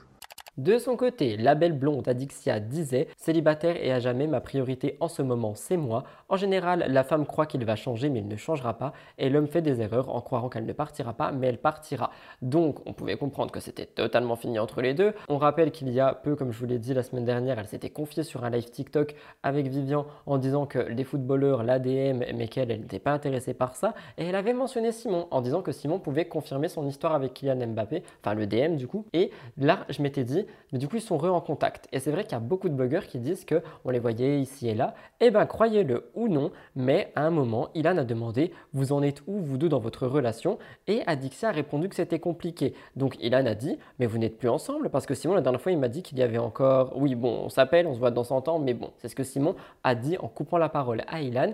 Et suite à ça, on a Aquababe qui a posté une photo qui montrait littéralement euh, Simon et Adixia ensemble. Il a dit qu'il serait ravi de les, de les, recevoir sur son podcast et du coup les rumeurs sont encore allées de bon train jusqu'à un certain moment où Benjamin Castaldi père de Simon Castaldi, a fait une petite gaffe qui a confirmé le idylle parce qu'en gros, euh, il était, enfin, ils étaient tous en live euh, TikTok et Benjamin passait par là et en fait, il a voulu saluer Vivian et les internautes et on lui a posé la question et il a dit bien évidemment qu'ils sont encore ensemble, c'est chaud. Donc le père lui-même a officialisé la relation. Adixia a dit on est en phase de reconstruction actuellement, il n'y a rien d'officiel, j'attends du changement de sa part, je vous laisse regarder. Allez, salut! Bye bye! bah ouais, toi. Allô Eh ben, merci à tous, merci. Voilà, je, ça m'apprendra, voilà. Mais les amis, je savais pas moi. Ça t'apprendra à mentir. À mentir Non, il y a, on, peut faire, on peut faire italien. Qu'en pensez-vous? J'ai envie de vous dire que bizarrement, beaucoup de gens s'y attendaient. Je m'y attendais aussi. C'était sûr qu'ils allaient un jour se revoir et par conséquent, je pense, se remettre ensemble. Pour moi, leur histoire n'était pas terminée. J'espère simplement que les deux feront les efforts nécessaires pour que leur relation, leur relation pardon, fonctionne parce que je pense que c'est la moindre des choses quand on se remet ensemble. Donc, qu'en pensez-vous? Est-ce que vous croyez en eux ou pas du tout? Je vous laisserai me dire ça dans les commentaires. On passe à Pierre Palmade et donc je vais placer un trigger warning parce qu'il va y avoir des images assez choquantes. J'avais pas fait de point de Pierre lors du euh, dernier MTT, mais j'avais envie de le faire maintenant. Je ne sais pas si vous avez vu, mais Rabia, la mère du petit garçon blessé dans l'accident, s'est enfin confiée sur tout ce qui s'est passé. Donc trigger warning, mais je voulais quand même en parler. Je rappelle pas l'accident en détail, mais en deux lignes le 10 février 2023, Pierre Palmade était sous l'emprise de et il a fait un énorme accident de voiture sur une route départementale qui a fait trois blessés. Depuis le drame, lui est placé sous contrôle judiciaire et Devrim, 6 ans, était l'un des blessés de l'accident provoqué par celui-ci. Il est sorti de l'hôpital il y a quelques semaines et il a pu retourner à l'école. Il s'est confié à BFM TV et il a raconté un peu tout ce qui se passait. Déjà, il dit qu'il se souvient pas de l'accident, tellement ça a dû être un choc pour lui, mais surtout il se dit d'être content d'être rentré à la maison parce qu'il n'en pouvait plus de l'hôpital, mais malheureusement il doit prochainement resubir une nouvelle intervention chirurgicale, notamment de la mâchoire. Il a dit que certains aliments et boissons lui sont encore interdits, il porte un corset qui lui fait mal en permanence même quand il dort. Il dit je me sens bien, mon corset, il me gêne quand je dors. Je suis allé à l'école et j'ai vu mes copains et ma maîtresse, je suis content. La maîtresse ne me laisse pas sortir pendant la récré. Elle a peur que je tombe ou qu'il m'arrive quelque chose. Elle laisse les autres camarades rentrer dans la classe et jouer avec moi. Je mange de la soupe et du lait. Je ne peux pas manger de trucs très durs, très acides. Il est allé voir son père à l'hôpital également, il a dit que c'était un choc pour lui. Je ne sais pas si la vidéo va passer, si elle passe, je vous la mets à l'écran. e, a- ağrımasın çenem ki ağrımasın. Ama arkadaşlarım geliyor. İki ö, ö, sınıfın içinde benimle oynuyor. Mais ce n'est pas tout parce que comme je vous l'ai dit en début de chronique, la mère Rabia a également accepté de répondre aux questions. Elle dit qu'elle ne va pas très bien psychologiquement, qu'elle a dû voir un psychologue, qu'elle n'arrive absolument plus à dormir la nuit, qu'elle est malheureuse et tout ça à cause de, je cite, cet irresponsable qui a renversé nos vies. Elle dit qu'elle est toute seule pour mettre les enfants au lit le soir, qu'avant c'était son mari qui le faisait, qu'il lui manque beaucoup et depuis que euh, ben, leur père n'est plus là, ils ne veulent plus dormir dans leur lit et malheureusement je peux comprendre. Rabia, elle ne veut qu'une chose, c'est que leur vie reprenne le cours bah, qu'elles avaient littéralement. Elle dit qu'elle espère que son mari va redevenir comme avant. Encore une fois, je donne beaucoup de courage et de soutien à cette famille qui a subi un accident mais des plus atroces. Je voulais votre avis par rapport à tout ça parce que euh, je trouve ça courageux pour l'enfant de parler et de montrer que oui, il y a eu une irresponsabilité par rapport à Pierre Palmade et moi je comprends même pas pourquoi est-ce qu'il est encore seulement sous contrôle judiciaire mais ça c'est c'est une autre chose. Et en fait, tout ça a fait parler d'un autre côté parce qu'il y a Pierre Ninet qui a fait parler de Pierre Palmade. Et en gros, il est en interview pour euh, sa série Amazon Prime LOL. Donc euh, LOL qui rit, euh, enfin je ris, je sors, je crois le nom exact. Et on lui a demandé sa meilleure imitation. Malheureusement pour lui, sa meilleure imitation est Pierre Palmade. Et quand il l'a dit, il y a eu un moment de gênance sur le plateau télé. Et bah, tout le monde en a parlé. Donc je voulais le refaire un petit point ici. Je tiens à préciser qu'évidemment, il est revenu dessus. Il a dit Les gens le savent car je l'ai déjà fait plusieurs fois. C'est terrible ce qu'il se passe. C'est absolument horrible. Et des personnes me disent Fais Pierre Palmade. Moi, je dis non, je ne vais plus jamais faire cette imitation. Je tiens à le préciser parce que j'ai vu beaucoup de gens le clasher sur Twitter, etc. Mais il a juste répondu à une question, il n'a pas imité et il dit lui-même qu'il ne le fera plus jamais. Donc c'est un petit message pour Pierre Ninet euh, au cas où. Quoi qu'il en soit, beaucoup de courage à toute cette famille qui vit vraiment des moments très très compliqués et euh, j'espère sincèrement aussi que le mari redeviendra comme avant, comme Rabia le dit. Quoi qu'il en soit, j'espère que justice sera faite. Petit point sur Camille Froment cette semaine également. Ça fait longtemps qu'on n'a pas eu de nouvelles d'elle. Je voulais rester euh, très très factuel quant à l'histoire de sorcellerie et c'est ce que je vais faire ici pour vous citer les médias un petit peu histoire qu'on puisse revenir sur les accusations. Mais euh, je préfère pas m'avancer parce que rien n'est factuel. Mais il nous faut un rappel pour que vous compreniez. On le rappelle, Camille Froment et le papa de sa fille se sont séparés. Dadino, qui est un rappeur, et elle ont vécu une relation très très tumultueuse. Hein, on le rappelle. Après plusieurs ruptures et accusations de violence envers euh, ce dernier, ils ont mis un terme définitif à leur relation. Le rappeur n'avait pas euh, hésité à s'attaquer à son ex en disant pour toutes les filles qui privent leurs enfants de voir le daron, voilà voilà, même pas les mots pour vous insulter, moi ma fille c'est pas mon gagne-pain, c'est ma fille basta. Je pense qu'il dit ça parce que euh, c'est vrai que Camille a beaucoup médiatisé euh, leur enfant et qu'il y a beaucoup de gens qui disent que médiatiser son enfant égale faire un business dessus. Pour des couples et des parents, j'ai envie de dire que c'est un peu la vérité malheureusement. Pour Camille, je ne sais pas. Quoi qu'il en soit, ils s'étaient réaffichés ensemble avec leur fille et le rappeur a finalement pris la parole encore une fois après ça pour tout mettre au clair et dire que c'était bel et bien terminé. Il avait dit Je suis célibataire, ma fille plus à cette nanana. Dans quelques jours, vous allez tout comprendre, laissez-moi tout mettre au carré et ça va bien se passer. Tellement c'est trop, je sais même pas par quoi commencer. Bon, on va commencer par quand elle a planifié et organisé ma mise en détention. Tout ça pour un foutu tournage et tout ça avec sa voyante archi nulle. C'est ce qu'avait dit Dadino, je le reprécise. Et en fait, il avait sorti des audios qui euh, montraient, montreraient que Camille aurait fait de la sorcellerie afin que euh, ben, Dadino fasse de la prison et qu'elle puisse aller faire la villa des cœurs brisés. Bizarrement, en fait, euh, bah, ça n'avait pas vraiment choqué les internautes parce qu'on rappelle toutes les violences que Camille euh, avait fait part plusieurs fois auparavant et les internautes disaient en même temps s'il la battait, elle n'allait pas lui sauter un cocktail et des billets pour Ibiza, elle a été sous emprise de cette personne. Parfois, la mort de l'un ou de l'autre semble la seule issue avant de l'harceler ou de l'insulter ou de la descendre. Mettez-vous à sa place. Soutien aux victimes de violences conjugales. Je réagis par rapport à ça parce que j'avais dit et je le redis que l'élan Camille a eu de soutien, je l'ai trouvé incroyable parce qu'on rappelle que quand Carla Moreau était euh, visée par euh, des histoires de sorcellerie, on en a parlé pendant des mois et des mois car elle a été traitée de sorcière et de tous les noms. Et concernant Camille Froment, ce n'est absolument pas le cas. C'est vrai qu'on doit dire que quand quelqu'un est sous emprise, et j'en ai fait toute une vidéo qui concerne Ilona Ghost, je parle de l'emprise à l'intérieur, n'hésitez pas à aller la voir. C'est vrai que parfois, malheureusement, souhaiter ce genre de choses ne peut être que la seule issue. Et c'est ce que je n'avais pas dit dans mon épisode de Mixeuse qui revenait là-dessus, parce que j'ai pas fait les mêmes recherches. Et euh, je pense sincèrement que c'est pour ça qu'on a un peu laissé passer par rapport à Camille. C'est parce qu'elle a vécu, d'après ce qu'elle dit, beaucoup, beaucoup de choses. Et par conséquent, bah, en fait, Ceci peut expliquer cela, même si encore une fois, je ne comprends pas forcément le geste. On n'est pas dans sa tête, on n'est pas dans ce qu'elle a vécu. Et par conséquent, comme on dit, on n'a pas à aller harceler, insulter ou descendre quelqu'un, mais peut-être essayer de se mettre à sa place. Je le place là, peut-être que je vais me faire euh, descendre dans tout, tout, ce que je raconte. Mais c'est vrai qu'avant, je le disais beaucoup moins mon avis. Là, je le donne. Je pense qu'on n'a pas à aller insulter quelqu'un, peu importe les actes qu'elle a fait, parce qu'on n'était pas dans sa relation avec Dadino, qui avait l'air quand même très, très touchy et très, très compliqué. Mais ce n'est pas tout, parce qu'il y a peu, Camille a fait un QA sur son compte Instagram et en fait on lui a questionné euh, ben, beaucoup de choses par rapport à sa vie de célibataire, normalement sa vie de maman célibataire, ses difficultés au quotidien et elle dit honnêtement c'est dur, elle dit que euh, si elle peut envisager une relation avec quelqu'un ce serait l'idéal que ce soit une personne non connue. Et moi j'ai envie de dire que tant mieux parce qu'il faut penser à l'enfant avant tout, c'est vraiment ce qui doit vraiment primer et j'ai l'impression que c'est un peu ce que Camille Froment fait, c'est pour ça que je trouve ça un peu dommage que Dadino l'attaque en disant qu'elle fait un business dessus, moi je trouve que Camille est quand même assez discrète avec sa fille, elle partage juste son quotidien, mais elle fait pas des placements sur placement. Je la suis pas de près. Si je me trompe, n'hésitez pas à me le dire dans les commentaires. Mais il me semble pas que c'est quelque chose qui soit ressorti. Actualité très courte, mais vous m'avez demandé de revenir dessus euh, par dizaines, le fameux clash Amandine Pélissard et Sam Zira.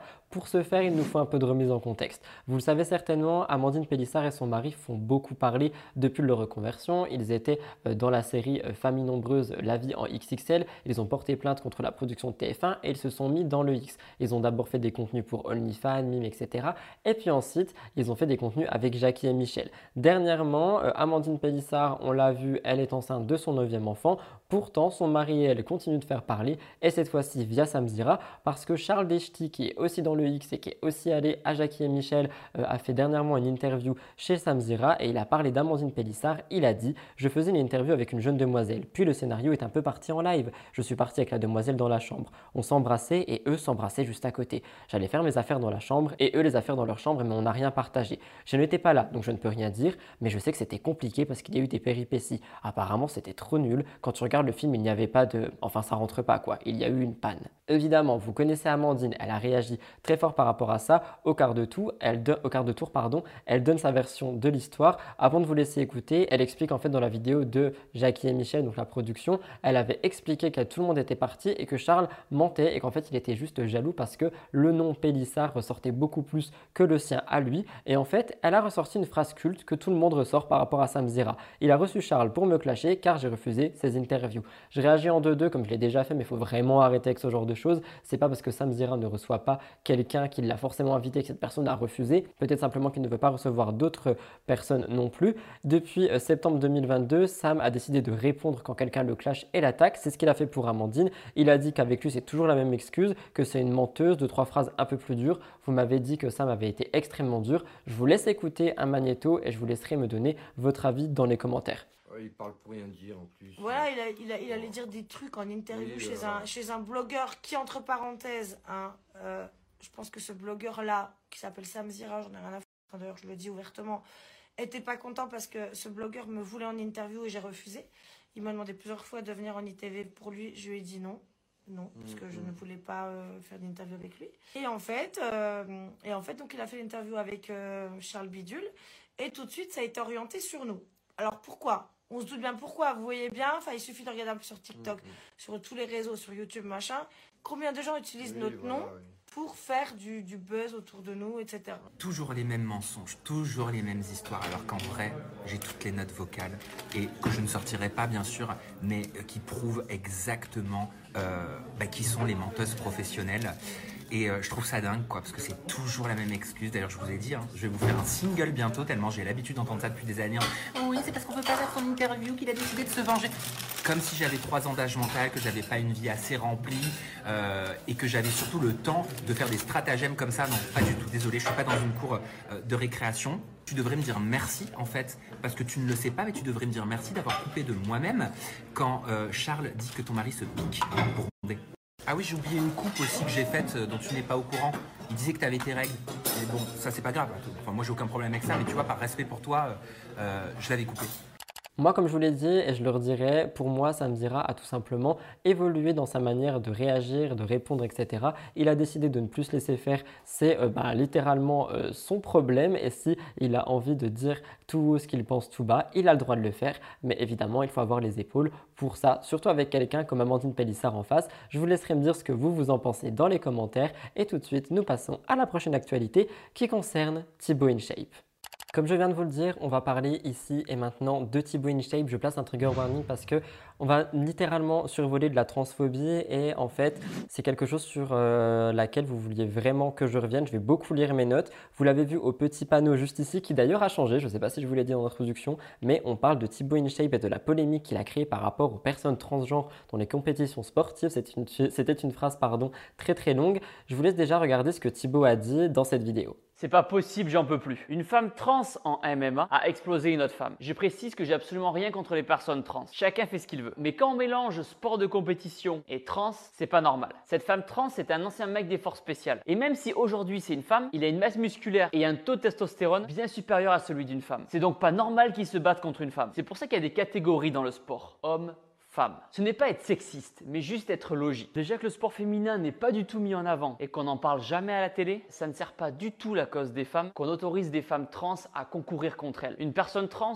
aura clairement un avantage physique. C'est donc injuste pour ces athlètes féminines et pour le sport. C'est comme si moi je faisais une compétition de fitness contre des femmes. À long terme, ces sportifs vont être complètement démotivés. Oui, je prends des risques en donnant mon avis et j'assume. La solution serait donc de créer une catégorie pour les hommes trans et les femmes trans. Je ne suis pas d'accord que des hommes profitent de cette transition pour être dans une catégorie catégorie féminine et volent la victoire à des femmes qui ont bossé dur toute leur vie. Le sport évolue et c'est une bonne chose, mais faisons ça bien.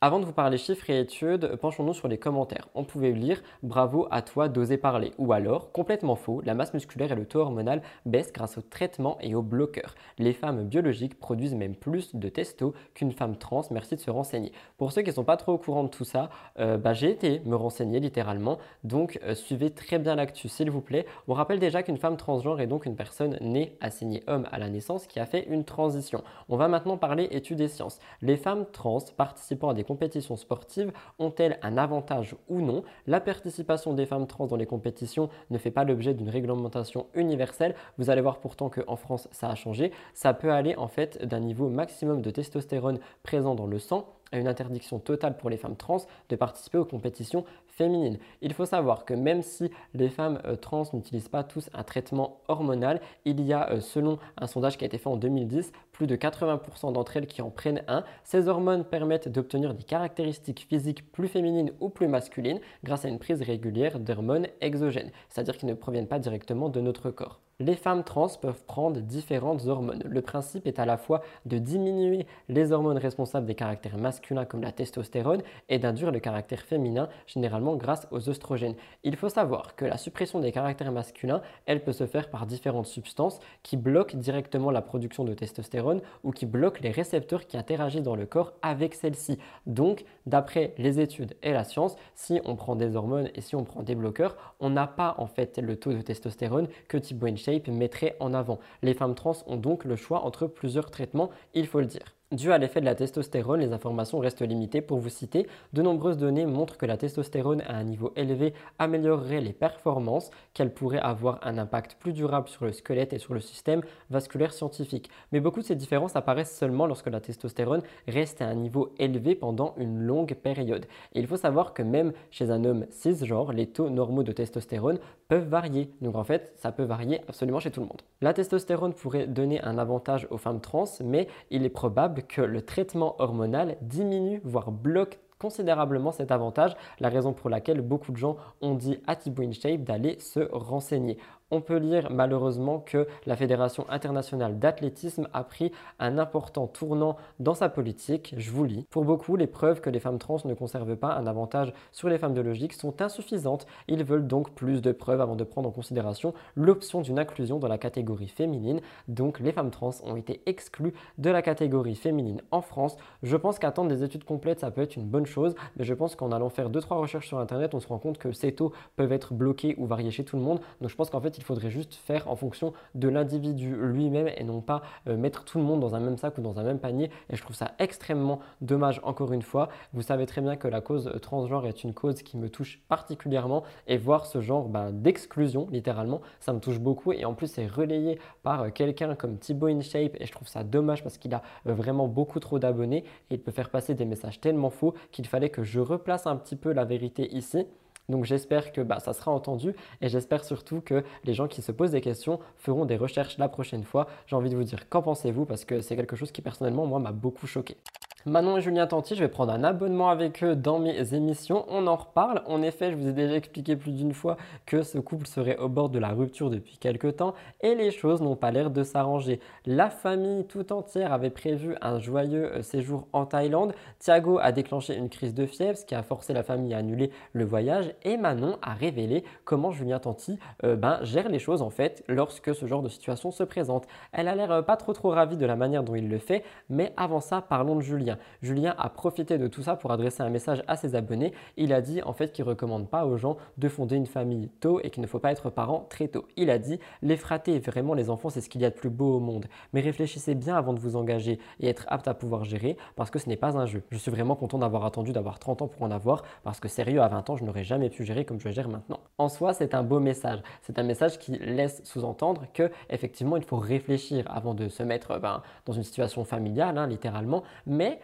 on peut aussi le prendre à double tranchant. Regrette-t-il d'être père? Manon, de son côté, s'est aussi exprimée et elle, elle a une petite autre version de la manière dont Julien gérerait les choses avec les enfants. Elle dit Je n'ai pas le moral parce que déjà, ça m'a mis un gros coup de stress que le docteur un coup me dise Vous rentrez, puis vous revenez, puis vous rentrez. J'ai l'habitude d'aller toute seule à l'hôpital avec les enfants depuis que Thiago est né. Et là, Julien est venu avec moi hier. Ce n'est pas du tout un reproche, au contraire. Mon chéri, je sais qu'il est hyper, hyper sensible, mais le fait que Julien soit là hier, bon, heureusement, il n'était pas là pendant la crise de sang, mais il était là et du coup, j'avais double pression.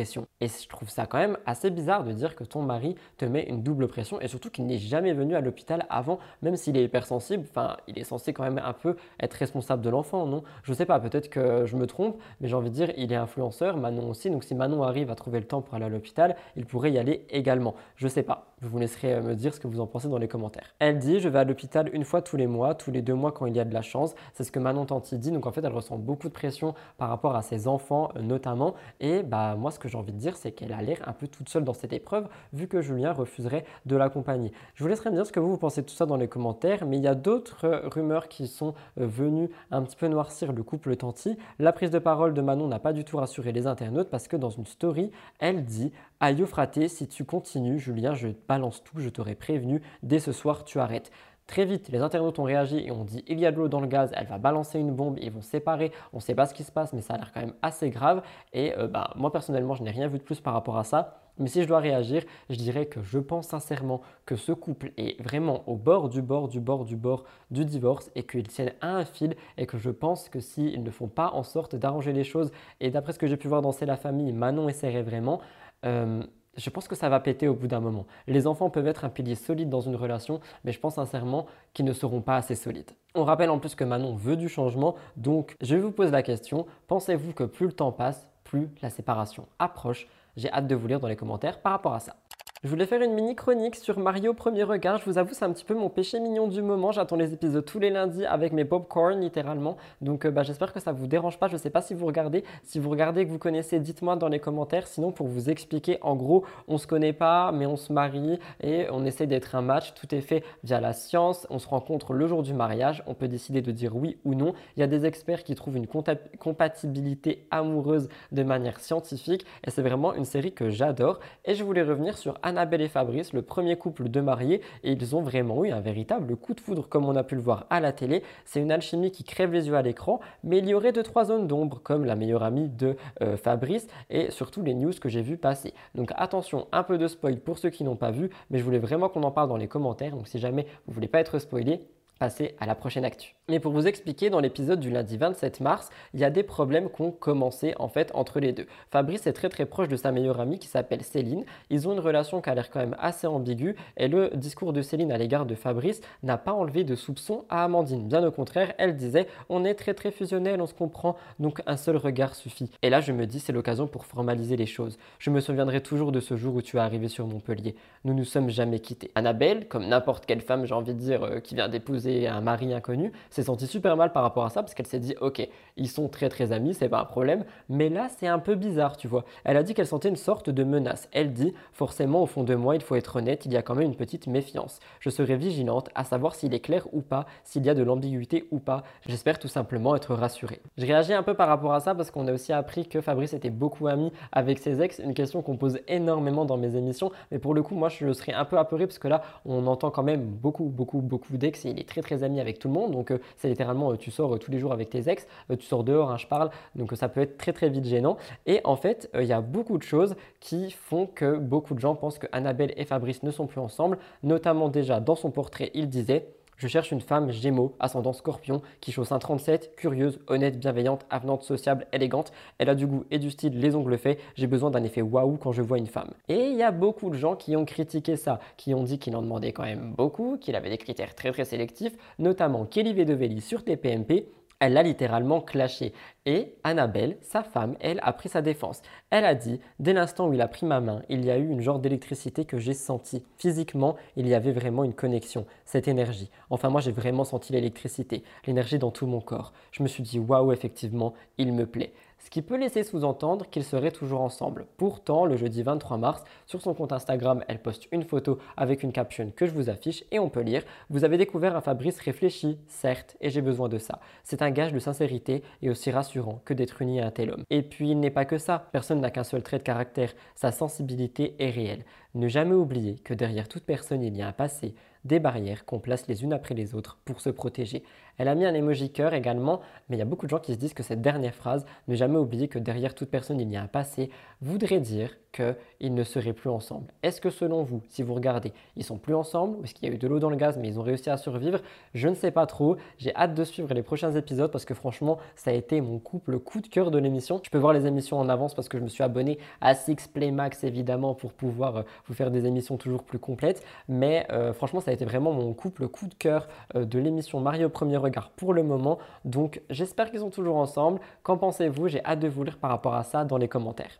Je vous l'ai dit en début d'émission, mais j'ai fait une chronique sur la réforme de retraite et l'influence. Comme vous le savez, l'actualité autour des grèves pour la réforme retraite ne s'arrête pas. Il y a des manifestations sauvages qui ont lieu. Les, rues de Paris pardon, ressemblent à des poubelles, des personnes réagissent et ce sont principalement des personnalités. Premièrement, je voulais déjà vous parler des influenceurs qui réagissent à tout ça. Depuis le jeudi 16 mars et l'annonce du recours au 49.3 dans le cadre de la réforme des retraites, beaucoup d'influenceurs ont choisi de prendre position. On parle ici d'influenceurs influenceuses qui sont sortis de leur silence politique parce que généralement les influenceurs et influenceuses ne parlent pas politique et ils se sont insurgés contre la réforme des retraites. Une réforme qui est d'ailleurs considérée par beaucoup comme inégalitaire et précarisante.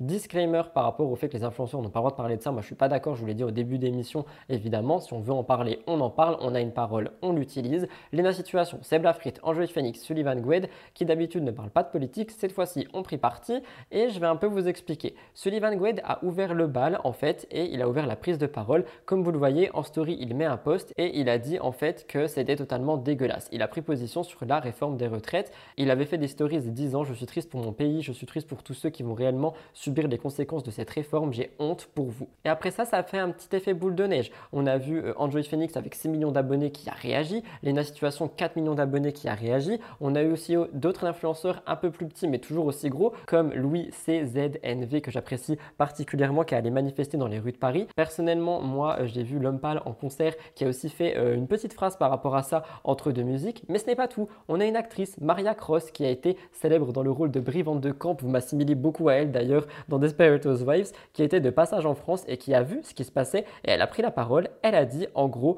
que, enfin, elle a posté des photos en story et elle a dit, je cite, J'étais à Paris juste avant de venir à Lille, donc je sais ce qu'il se passe, je le comprends. En tout cas, je préfère vos poubelles à nos tueries de masse. C'est quelque chose qui n'est pas forcément passé inaperçu. Il y a beaucoup de gens qui ont dit que les deux n'étaient pas vraiment comparables, mais que en gros, on disait un petit peu euh, merci pour le soutien euh, Maria Cross, mais c'est vrai que c'est pas vraiment comparable, mais je trouvais ça quand même assez euh, beau de souligner que même en Amérique, on parle de nous et franchement sur Twitter, moi j'ai vu beaucoup de personnalités, journalistes et tout ce que vous voulez américains qui parlent de ce qui se passe en France et qui sont quand même indignés pour la France parce qu'en fait, la chose qui indigne le plus, c'est que de bas, nous sommes un pays démocratique et que là, on a laissé la parole à personne. Finalement, dernière actualité qui est liée à la réforme des retraites, Polska et Toutatis ont été critiqués par quotidien, ce qui, ce qui a été pardon, jugé de sexiste. Les informations ont été prises via Mademoiselle et je voulais réagir avec vous. Le 24 mars 2023, le journaliste Nicolas Fresco de Quotidien a moqué dans l'émission la participation aux manifestations de Toutatis et Polska dans des vidéos TikTok. En gros, euh, elle montre euh, durant une manifestation les formes contre les réformes. Selon le chroniqueur que j'ai cité, ces deux femmes seraient célèbres pour avoir été recalées en raison de leur décolleté plus profond que le trou de la sécu. C'est ce qu'on a pu entendre dans un extrait qui a été partagé sur Twitter que je ne peux pas vous montrer parce que droit d'auteur, mais elles ne sont pas que ça en fait. Et pour le coup, elles ont montré ben, une bonne chose et elles ont montré qu'elles se bougeaient pour ça et elles ne sont pas que juste des filles à décolleter. Même si j'en ai parlé dans mes émissions, enfin je trouve ça ultra grave de dire qu'elles ne sont que ça. Et finalement, euh, Polska a répondu. Elle a dit Je m'adresse à toi, Yann Barthès, car je ne connais pas le nom de ton chroniqueur aux cheveux gras. À ton grand âge, tu as 48 ans. Tu trouves ça normal qu'on puisse faire en 2023 des chroniques devant des milliers de téléspectateurs hyper sexistes, hyper misogynes. Au lieu de parler de l'acte lui-même, vous vous êtes arrêté à des faux ongles et un décolleté je réagis par rapport à ça. Elles peuvent être superficielles parce qu'elles mettent des faux ongles, euh, des, extensions, tout ça, mais elles ont fait passer un message politiquement que je trouve important et je trouve ça tellement horrible. Et oui, ultra sexiste comme elle le dit et ultra misogyne de les réduire à deux filles qui ont juste eu un problème d'entrée dans un restaurant avec un décolleté alors qu'elles prennent la parole et qu'elles montrent à leur communauté euh, ben, qu'elles sont pas contentes par rapport à la réforme des retraites. Et on dit aux influenceurs de Ster pour le coup moi je suis pas d'accord je suis encore moins d'accord avec ce qui s'est passé sur quotidien. Je défends euh, Polska et Toutatis pour ce coup. Elles sont peut-être superficielles comme ils le disent mais elles sont engagées et ça il faut le noter. La séquence a été énormément critiquée sur les réseaux sociaux et beaucoup de gens étaient d'accord avec moi. On pouvait lire insupportable bourgeoisie de plateau télé avec leur habituelle arrogance sexiste et classiste. C'est ce qu'a dit une députée de la France euh, insoumise. Il y a d'autres personnalités comme Rokaya Diallo qui a réagi à 19 et 22 ans. Polska et Toutatis s'engagent publiquement contre la réforme des retraites. Pour en parler, Quotidien choisit le ricanement misogyne et classiste. Je trouve ça tellement horrible et l'équipe de Quotidien n'a pas encore réagi. Moi, je pense qu'ils devraient en fait juste présenter leurs excuses à Toutatis et Polska. Elles ont beau être jeunes, elles ont beau être superficielles, elles sont engagées pour ce coup, pour ceci et il faut le souligner un acte ne fait pas une personne. C'est pas parce qu'elles ont été recalées et connues euh, selon eux pour ça, parce qu'elles étaient quand même connues énormément avant, qu'elles euh, sont que ça. Enfin, stop, faut arrêter quoi. Polska a d'ailleurs réagi sur Twitter, je vous laisse écouter. Déjà que je taffe ou pas, qu'est-ce que t'en sais? T'es dans ma vie. J'ai quand même une société qui tourne depuis 3 ans, je pense que je taffe un minimum. Après, certes, je suis pas en train de dire que c'est un taf euh, qui est physique, qui est compliqué, etc. Même si chaque taf a son lot d'avantages et des avantages. Mais quand même, en fait, c'est pas parce qu'il y a un sujet qui me concerne pas forcément directement que je peux pas y manifester pour les autres, que je peux pas aller aider, je sais pas. Rien que le fait que j'ai une mère en fait, j'ai pas envie qu'elle taffe jusqu'à 70 ans. J'ai pas envie que par exemple la pharmacienne en bas de chez moi qui est super sympa avec moi, qui a je pense déjà la cinquantaine, enfin j'espère, j'espère que je ne la vieillis pas actuellement, c'est la voix TikTok. Mais bref, je pense que voilà, elle a déjà un certain âge, j'ai pas envie qu'elle taffe jusqu'à 70 ans. Et le truc qui m'énerve le plus, c'est que les gens ils sont trop hypocrites en fait, parce que si j'avais rien fait, je serais même pas allée manifester, j'aurais pas ouvert ma bouche, les gens seraient là en mode, eh mais regardez-moi là, euh, ces meufs elles en ont rien à foutre, regardez c'est des égoïstes et tout. Et quand je fais quelque chose, ça va toujours pas. En plus, les manifestations, c'est quand même souvent dangereux. Et surtout encore plus pour des personnes qui ont de la notoriété sur les réseaux parce qu'en fait déjà rien que dans la vie de tous les jours on, a vraiment bien plus de chances de se faire agresser que vous. C'est à dire que là j'ai vraiment pris un risque d'aller de potentiellement me faire agresser par des gens autour des haters etc j'ai fait ça. Donc toi là derrière ton écran derrière ton cellulaire toi là qui me critique j'espère que tu as pris le même temps que moi pour aller manifester. J'espère au moins t'as ça Évidemment, moi j'en peux plus de ce genre de misogynie, de sexisme, de tout ce genre de trucs. Et on peut ne pas être d'accord avec les actes que certaines personnes font ou le contenu de certaines personnes, la manière dont elles s'habillent ou quoi que ce soit. Pour le coup, elles font passer un beau message, elles n'ont rien demandé à personne. Genre littéralement, elles ont juste voulu euh, défendre quelque chose et elles se sont fait insulter, franchement, il n'y a pas eu d'insulte euh, de style, euh, je peux pas les dire parce que ça sera bipé, mais pour moi, les ricanements, les, rires et tout qu'il y a eu, ce sont des insultes. C'est du rabaissage, rabaissement. Elles ont été rabaissées, peu importe, et je trouve que c'est pas possible. Je vous laisserai me dire ce que vous, vous pensez de tout ça dans les commentaires. Nous passons tout de suite à Sarah Lopez. Je sais pas si vous avez vu le dernier épisode euh, de Baby Story animé par Jerem Star, mais il reçoit Sarah Lopez qui revient sur sa grossesse et qui devrait d'ailleurs bientôt être terminée au moment où je vous parle. On revenait la semaine dernière ou la semaine d'avant sur Liam dit Benedetto. Cette semaine, je reviens sur Sarah Lopez. On rappelle qu'elle a annoncé le 3 novembre sa grossesse et que son compagnon se nomme Gérald Martinez. Ils ont été rencontrés dans un restaurant à Dubaï. Avant d'entrer dans cette actu, je voulais faire un petit mot pour la vidéo Auschwitz de Jerem Star. Il y a beaucoup de personnes qui m'ont demandé d'en parler, de partager des actus par rapport à ça. Comme vous le voyez, à la durée de cette émission, je ne peux pas parce que j'ai déjà beaucoup trop de choses ici. Je voulais pas m'étaler sur ce sujet à l'intérieur euh, de mon émission. Je vous mettrai par contre la vidéo en barre d'infos parce que je l'ai regardée et je pense qu'elle peut être ultra intéressante pour apprendre des choses, pour aussi bah, vraiment juste découvrir ce qu'était les camps Auschwitz et surtout pour les plus jeunes qui me regardent, si vous n'êtes pas au courant de cette histoire, n'hésitez pas à aller voir la vidéo de Jérém. Elle sera pinée dans la barre euh, d'infos. Mais je voulais revenir quand même sur Sarah et Gérald. Le couple vivait à Dubaï. Ils, sont, ils se sont installés pardon, dans le sud de la France depuis peu. Son tout premier rendez-vous chez l'anesthésiste s'est déroulé le 21 mars. Ça l'a rendue très très anxieuse mais très très heureuse. Je vous lis un peu. Apparemment, il va me faire passer des tests, des examens, des prises de sang. On veut aussi voir si on peut programmer la péridurale. Elle m'a envoyé au labo de l'hôpital pour que je fasse des prises de sang. Elle m'a dit qu'elle recevait les résultats demain matin. Elle a vu ma jambe gonfler, donc du coup elle m'a prescrit d'urgence un écho de pleurs des membres inférieurs. Elle raconte un peu tout par rapport à tout ça, et c'était vraiment euh, le point bébé que je voulais faire, parce que chez Jérém Star, on apprend d'autres choses sur le fait que son histoire avec Gérald a eu beaucoup de péripéties. Vous m'avez demandé de revenir dessus, donc je le fais. Ils se sont euh, rencontrés dans un restaurant à Dubaï, et lorsque leur histoire est devenue officielle, en fait, on a accusé euh, Sarah Lopez d'avoir brisé une famille parce qu'il était déjà en couple à l'époque. Elle dit On a subi du harcèlement quand quelqu'un ne lâche pas l'affaire et que tu ne réponds pas et que tu es obligé de prendre des avocats pour, dire stop, surtout quand on accuse à tort. Alors, je pense sincèrement qu'on peut dire si on veut que machin a volé truc ou que bidule a volé machin quand on sait que quelqu'un était en couple avec quelqu'un, mais on n'était pas là, on ne sait pas exactement ce qui s'est passé, on ne sait pas euh, comment les choses étaient dans l'ex-couple ou peu importe, et c'est valable pour ça comme pour beaucoup de gens. Je pense pas qu'on soit capable de juger des relations. Par contre, euh, qu'elle dise qu'en fait elle a dû arrêter tout euh, ce qui se passait à cause du harcèlement via la justice, je pense quand même qu'il y a eu beaucoup de problèmes dans l'ex-relation avec la nouvelle relation, donc la relation de Sarah, et ça devait être assez tendue quand même. Elle dit que la justice est intervenue et que sa rivale a arrêté. Elle dit, je cite, je pense qu'elle a compris, on a essayé de se mettre à sa place. C'est une femme qui a été déçue en amour, c'est une fin de relation. Le mec a retrouvé une nana, elle a eu la haine et je trouve que c'est tellement humain qu'elle se mette à la place de cette personne. Donc merci Sarah Lopez pour ça. On apprend également, enfin du moins moi je l'ai appris, que son compagnon a des enfants et que le contact passe super bien avec Sarah Lopez. Elle dit que bah, ils sont ultra respectueux de leur relation, qu'ils sont ultra gentils et que ça lui donne en fait beaucoup confiance bah, pour l'avenir de leur relation. Elle dit, tu ne sais pas où te positionner, tu ne veux pas être ami avec eux et en même temps tu ne peux pas être strict parce que tu n'es pas leur maman. Tu vois ce que je veux dire? Tu n'as pas d'éducation à leur faire. J'ai réagi par rapport à ça parce que je trouve que ça doit être quand même assez compliqué et assez touchy de se placer en tant que belle maman euh, avec bah, des enfants qui ne sont pas les tiens parce que effectivement comme elle le dit, tu as envie d'être ami avec eux mais tu peux pas, tu as envie d'être strict avec eux mais tu peux pas trop non plus. Donc je pense que c'est une position comme elle le dit qui doit être très délicate. Si jamais il y a des personnes à qui c'est arrivé et que vous avez des conseils à donner à Sarah Lopez ou à d'autres personnes, n'hésitez pas à les mettre dans les commentaires. Je vous laisse avec un petit magnéto de Baby Story et je vous retrouve pour la dernière actualité du cœur de l'actu, le GIEC. Non, mais c'est la première fois que je suis avec quelqu'un qui a autant euh, de différence d'âge. Ouais. Bon, après, c'est rien à cet âge-là, 12 bah, ans, c'est pas non plus. Euh, voilà, moi, mes parents avaient plus de 10 ans d'écart. Ouais. Personnellement, euh, ça choquait personne et moi, ça me choque pas. Hein. Tu connais Snapchat Quand même. Et TikTok? Oui. Ah, bah, ça va, ça va. ah, bah, ça va, t'es moderne. Son âge, en vrai, c'est tout, ce que, tout ce que je devais avoir je sais pas comment dire, c'est tout ce que j'attendais, c'est tout ce que je devais avoir. J'ai fait des erreurs avant, pour moi c'était des erreurs. Et grâce à ça, j'ai appris et lui, il est arrivé.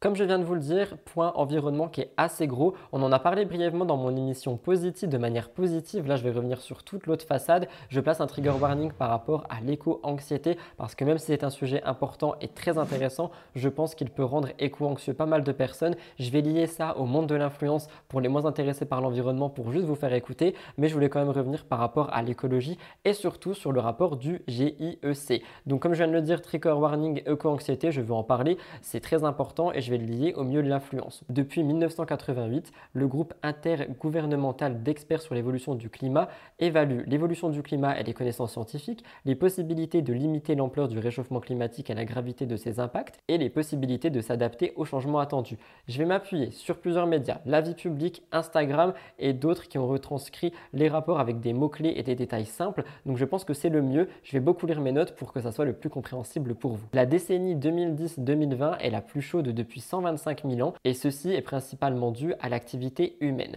En 2019, la concentration de CO2 dans l'atmosphère est de 410 parties par million en moyenne. C'est un taux qui n'avait pas été atteint depuis 2 millions d'années. Le taux de réchauffement climatique global de 1,5 degré par rapport à l'ère pré-industrielle sera atteint dès le début de l'année 2030, quels que soient les efforts qu'on peut faire pour le réduire à partir de maintenant. Les politiques actuellement en place disent qu'il y a un réchauffement global de 2,4 degrés à 3,5 degrés qui serait là à la fin du siècle avec une valeur moyenne de 3,2 degrés. Ça paraît peut-être rien quand je le dis comme ça, mais croyez-moi, c'est énorme. Et de toute façon, le changement climatique a déjà touché pas mal de choses. L'accès à l'eau et à l'alimentation, avec une réduction de la croissance de la productivité, la santé, augmentation des maladies vectorielles transmises par les moustiques, mortalité liée aux vagues de chaleur, l'activité économique aussi qui a gravement baissé, et les effets du changement climatique varient selon les régions. Entre 2010 et 2020, la mortalité liée aux inondations, pardon, aux sécheresses et aux tempêtes a été 15 fois plus supérieure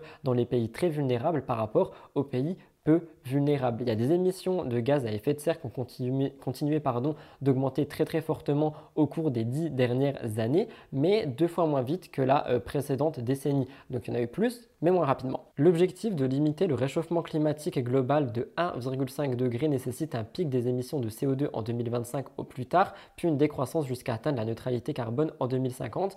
Mais malheureusement, pour le moment, c'est très compliqué et les effets du changement climatique vont s'intensifier avec le réchauffement mondial. Pour vous citer un peu, température extrême, intensité des précipitations, sévérité des sécheresses, fréquence des événements climatiques rares, accélération de la fonte du permafrost et de la glace de mer en Arctique, des glaciers de montagne et des calottes glaciaires du Groenland et de l'Antarctique montée du niveau de la mer. Certaines de ces conséquences du réchauffement climatique vont être irréversibles durant des siècles, voire des millénaires, et honnêtement, c'est pas pour faire peur, mais on est déjà en train de rentrer dedans. Et c'est pour ça que je trouve ça un peu grave que euh, personne n'ait parlé de ce fameux rapport du GIEC. Le compte Instagram Ton influence, c'était ça le média que je cherchais en début de chronique, se pose une question. Où sont les influenceurs quand il faut en parler Ils disent sur leur média vert.com, youtubeurs, tiktokers, instagrammeurs, anciens candidats télé-réalité, les influenceurs sont des personnalités suivies massivement sur les réseaux sociaux, bien qu'ils et elles proposent tout type de contenu, les stars des réseaux ont tous un point commun, le temps d'un post, d'une vidéo ou d'une story, elles deviennent des vitrines publicitaires pour une marque et appellent leurs audiences à acheter ou à avoir des services. Pour certains, ce sont des dizaines de partenariats et collaborations prolongées chaque mois sur les réseaux. Le problème, elles ont un énorme pouvoir de prescription et influence massive les comportements d'achat de leurs audiences, composées principalement de jeunes. Ce qu'ils veulent dire par là, c'est que la société de consommation qui est aussi due euh, au réchauffement climatique, en fait, peut être aussi un découlement des influenceurs et des partenariats. Mais ce n'est pas tout. Surtout, ils sont où? Pourquoi est-ce qu'ils n'en parlent pas? Pourquoi est-ce qu'ils n'ont pas euh, bah, de prise de parole par rapport à ça? Donc, paye ton influence. Le compte Instagram dit deux choses. La première, c'est qu'ils devraient peut-être se responsabiliser un peu par rapport bah, au placement de produits, etc. Et peut-être essayer de réduire tout ce qui va être par rapport bah, euh, aux vêtements, aux, choses comme ça qui ont vraiment euh, ben, soit du gaspillage, soit directement euh, une conséquence sur le réchauffement climatique, mais surtout, il pose une question qui est très très vraie. Que se passerait-il si Lena Situation ou Squeezie deviendrait écolo le temps d'une journée? Ils disent Nous sommes persuadés que cela entraînerait un mouvement global de prise de conscience de l'urgence climatique, tant auprès d'autres influenceurs qu'auprès de leurs audiences. Et c'est vrai que je trouve ça tellement vrai.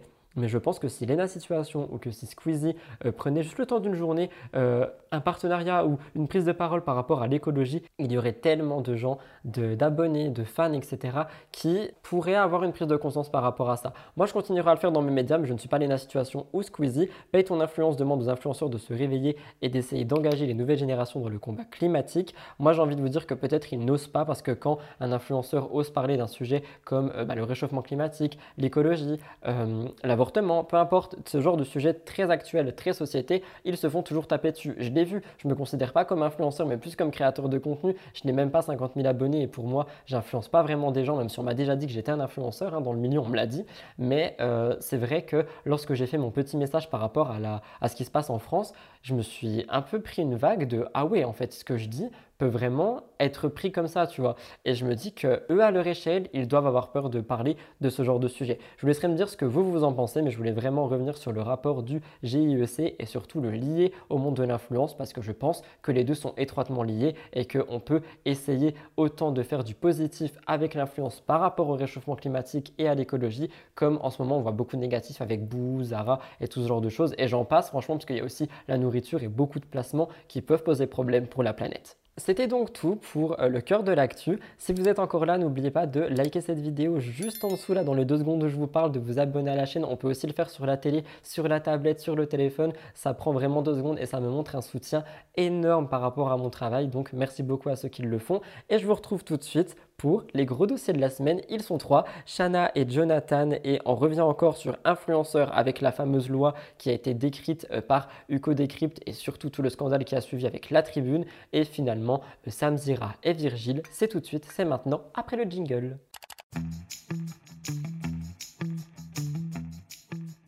Si vous entendez mon ventre gargouiller, c'est tout à fait normal. Ces gros dossiers me donnent faim parce que ça fait déjà 1h40 que je tourne et je pense sincèrement que mes émissions sont de plus en plus longues. Je vous laisserai me dire dans les commentaires si ça vous dérange. Je sais qu'il y a des gens qui me disent que non, mais je préfère demander à chaque émission. Vous l'avez vu à la petite banderole, on va parler de Shana et Jonathan. Jonathan, Jonathan.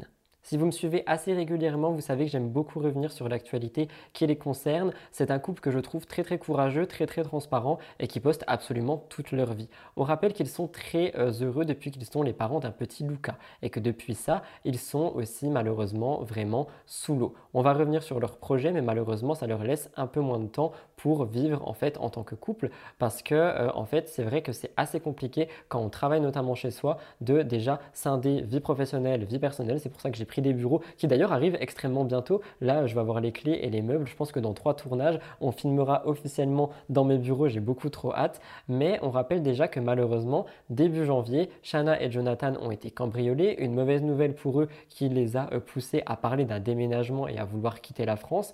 On rappelle qu'il y a beaucoup de candidats télé-réalité qui sont malheureusement la cible de cambriolage et que déménager à l'étranger semble être une des meilleures solutions pour eux. Et sur Instagram, on rappelle que Jonathan avait dit Merci messieurs les cambrioleurs, grâce à vous on démarre bien l'année, mais surtout grâce à vous on est sûr de nous, on veut vivre à l'étranger. On rappelle aussi qu'il y a beaucoup de gens qui vont notamment à Dubaï pour les impôts et tout ça, hein, pour ne pas en payer. Concernant euh, Jonathan et Shana, ils parlaient de Bali et je vous ai raconté dans mon ancien épisode de Mixosity le dernier que Bali était un peu comme Dubaï au niveau des impôts. Mais elle disait, Bali est une de mes destinations coup de cœur parce que déjà les gens, le partage avec les gens, il est incroyable. Mon amour, il va partir pendant une semaine. On va aller là-bas avec la personne qui travaille avec nous. Le but de faire ce voyage à Bali, c'est que mon amour aille voir comment ça se passe. Est-ce que ça lui plaît? Parce que moi, je sais que ça m'avait beaucoup plu. Je vous laisse un petit magnéto pour que vous vous rappeliez de ça. On va où, mon amour? Du coup, on a décidé d'aller dans une destination que moi je connais et que mon amour ne connaît pas. La destination, c'est Bali.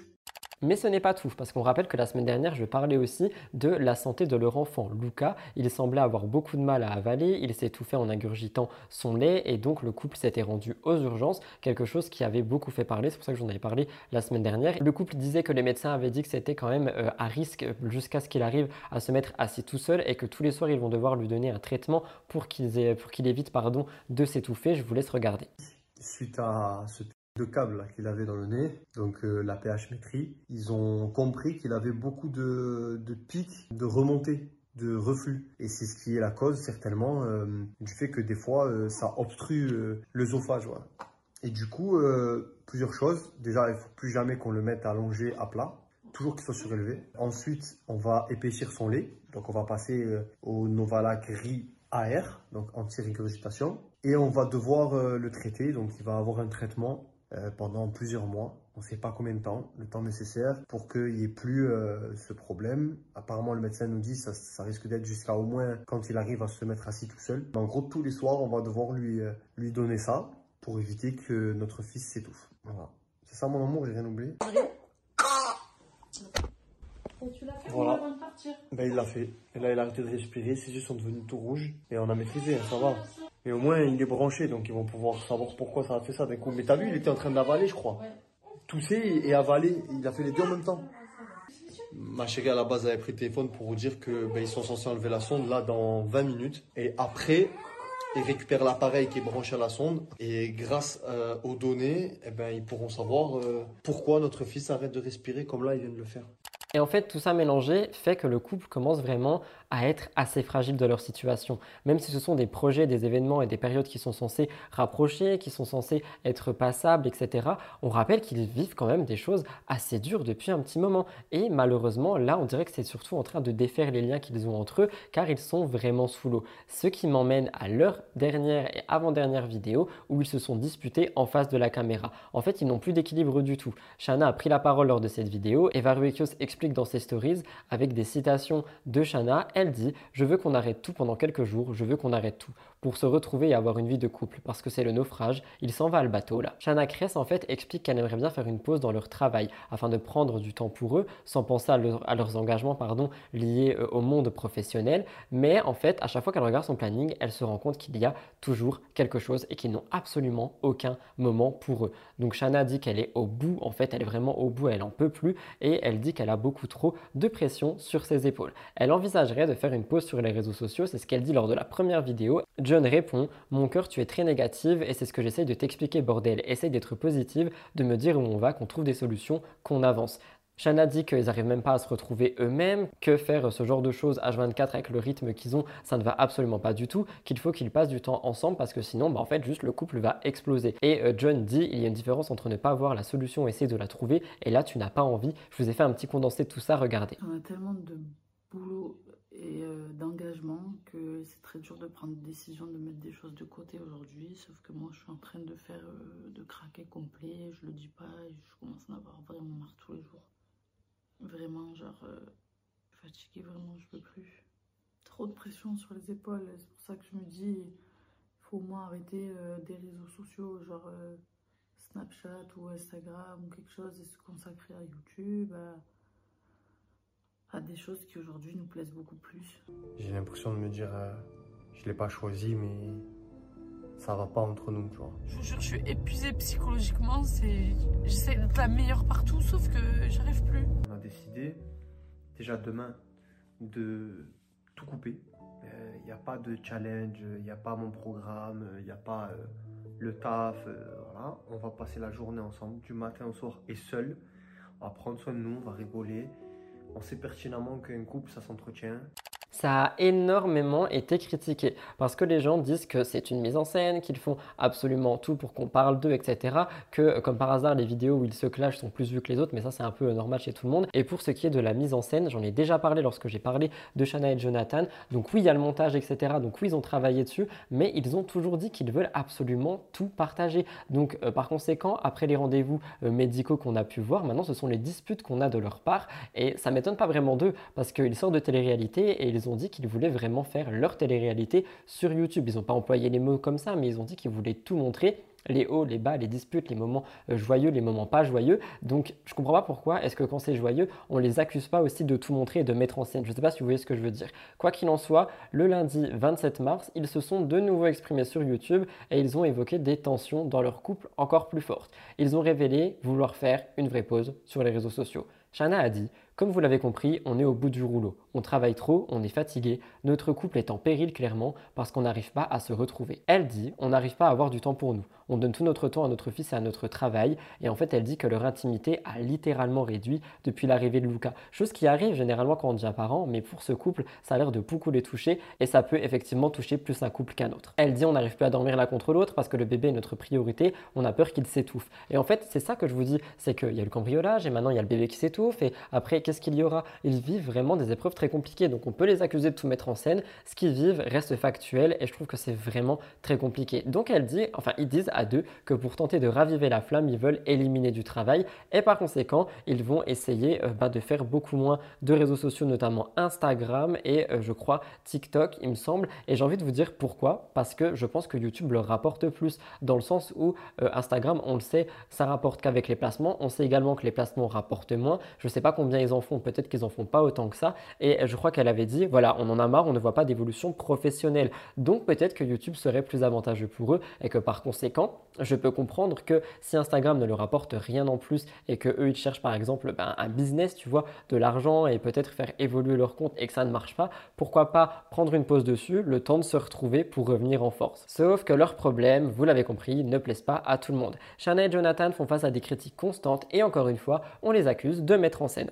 Pouvait lire la faute aux viewers. C'est bien les gens qui sont curieux. C'est comme les journaux à scandale de l'époque. Vraiment trop dur d'être influenceur. et ceux qui travaillent plus un bébé, ils doivent dire quoi alors? Non mais lol, ils s'en sortent pas avec leur bébé alors qu'ils travaillent à leur domicile. Bande de ploucs pathétiques. Est-ce que vous vous rendez compte de la violence des mots qui sont dits face à ses parents? Je, je comprends pas comment est-ce qu'on peut dire ça. Qu'ils travaillent à leur maison ou pas, qu'ils sont influenceurs ou pas, ils sont en difficulté, peu importe le travail, peu importe la situation. Là, au moment T, ils disent être en difficulté, ils le sont. Il n'y a pas à comparer A avec B, il y a juste à réagir sur A et je réagis sur A. On se dit pas ce genre de choses. Bande de ploucs pathétiques. Enfin, je trouve ça stub, c'est vraiment trop, trop gros. Et évidemment, le fameux tellement fake tout ça, une mise en scène, t'as peur. Moi, je vais réagir à ça parce qu'il y a beaucoup de gens qui parlent de mise en scène et moi, je commence à en avoir marre de ce genre de choses. Je vais vous dire quelque chose, c'est qu'il y a beaucoup de gens qui adorent ce genre de voyeurisme. Il y a beaucoup de gens qui vont critiquer, dire que tout ça c'est fake, tout ça c'est des mises en scène, mais ça va être les premières personnes à aller regarder ces vidéos et à les tout scruter et à les commenter parce qu'ils adorent voir l'intimité des gens, voir les petits trucs ici, les petits trucs là. Je peux comprendre la gênance. Ils l'ont toujours dit qu'ils allaient absolument tout montrer. Moi, ça me gêne, je l'ai déjà dit. Les rendez-vous médicaux, ça m'a gêné. Les voir se disputer pour mes magnétos, ça m'a gêné. Mais je peux pas mentir et je vous le dis, il y a énormément de gens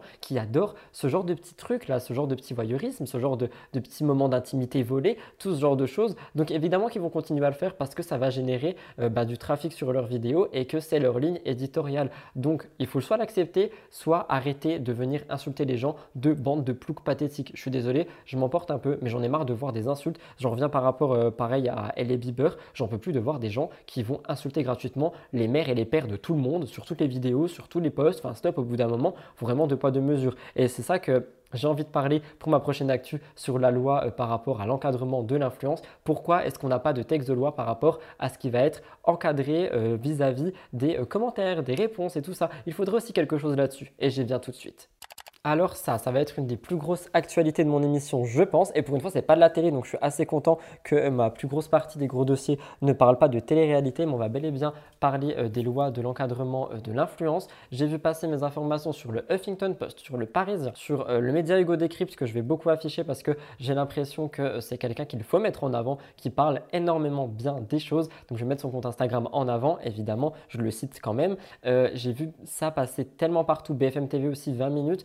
Pris un condensé de tout ça. J'ai vu parler avec des créateurs de contenu. Je ne citerai pas avec qui j'ai parlé, mais j'ai pu parler avec certains d'entre eux pour remettre mes informations dans l'ordre. J'ai pas envie de donner des noms parce qu'ils m'ont demandé de pas le faire et surtout parce que bah il y a des gens qui sont mêlés à ça et qui se font insulter et j'ai pas envie de euh, faire euh, une vague d'insultes. Je vais juste boire une gouliche de café et c'est parti pour la plus grosse actualité de mon émission la loi de l'encadrement influence. Je vais prendre mon iPad et je vais énormément lire mes notes, la raison étant que je ne veux pas me gourer dans ce que je dis. Si vous suivez l'actualité influenceur, vous avez forcément vu passer l'information qui revient sur le projet de loi d'encadrement du secteur de l'influence.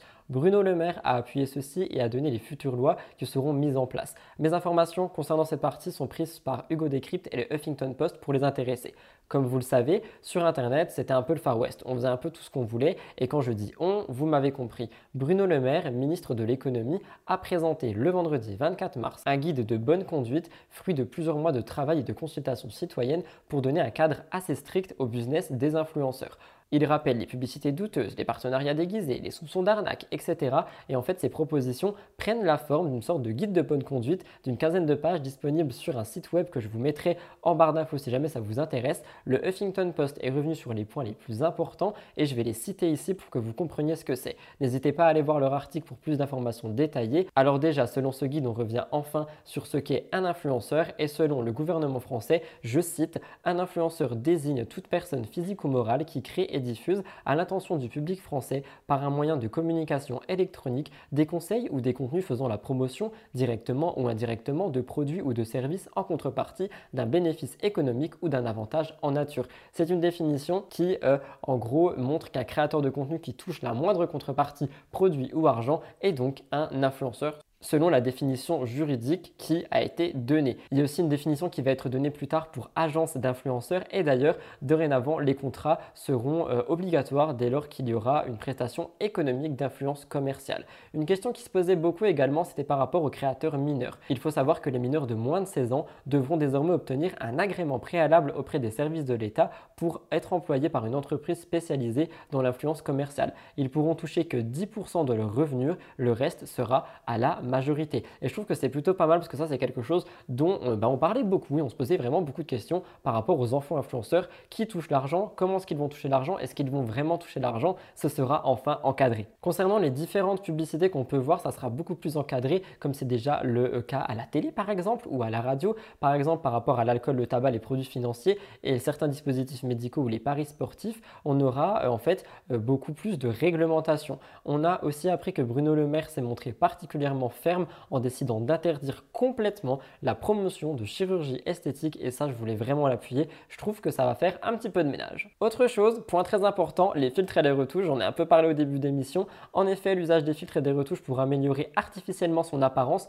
ont, selon des experts, des effets psychologiques dévastateurs pour l'estime et l'image des internautes, en particulier les plus jeunes. C'est la raison pour laquelle les influenceurs auront euh, pour obligation de stipuler toute utilisation de filtres ou de retouches lors de publication de contenu qui auront recours à ces techniques et je trouve que c'est une très très bonne chose. Une autre annonce qui a eu un effet immédiat, c'est la création d'une équipe de 15 enquêteurs spécialisés qui seront euh, au sein de la DGCCRF, qui seront en fait dédiés comme une petite police des réseaux sociaux. C'est une brigade qui est chargée de surveiller les réseaux, qui pourra adopter et adopter des sanctions, faire fermer des comptes et saisir si nécessaire la justice en cas de manquement. Si jamais il y a des problèmes par rapport à tout ça, on a des peines maximales étant 2 ans de prison et 300 000 euros d'amende. Donc ce n'est pas rien et c'est vraiment sur quoi je voulais euh, ben, un petit peu euh, réagir. C'est pas tout parce qu'il y a Sam Zira qui a beaucoup médiatisé tout ça et qui a milité pour cette loi autour de l'influence, qui a réagi sur Instagram. Il a dit la loi qui vise à lutter contre les arnaques et dérives d'influenceurs sur les réseaux sociaux va passer cette semaine. Un grand merci au député Arthur Delaporte à l'initiative du projet et au député Stéphane Vogetta en espérant que des sanctions strictes seront appliquées pour les dérives passées. Elles ne doivent pas rester impunies.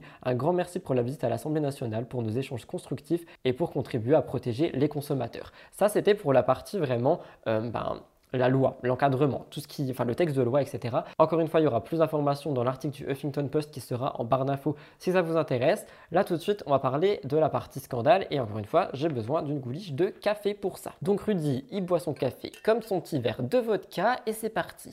Car oui, ce n'est pas tout, le nom de Squeezie et d'autres créateurs se sont retrouvés mêlés à tout ça et ça a fait un gros scandale. Ce dimanche, enfin dimanche dernier au moment où vous regardez, une tribune est sortie avec beaucoup de signatures à l'intérieur, dont celle de Squeezie, André Phoenix, Maya Adorable, vraiment beaucoup beaucoup de créateurs.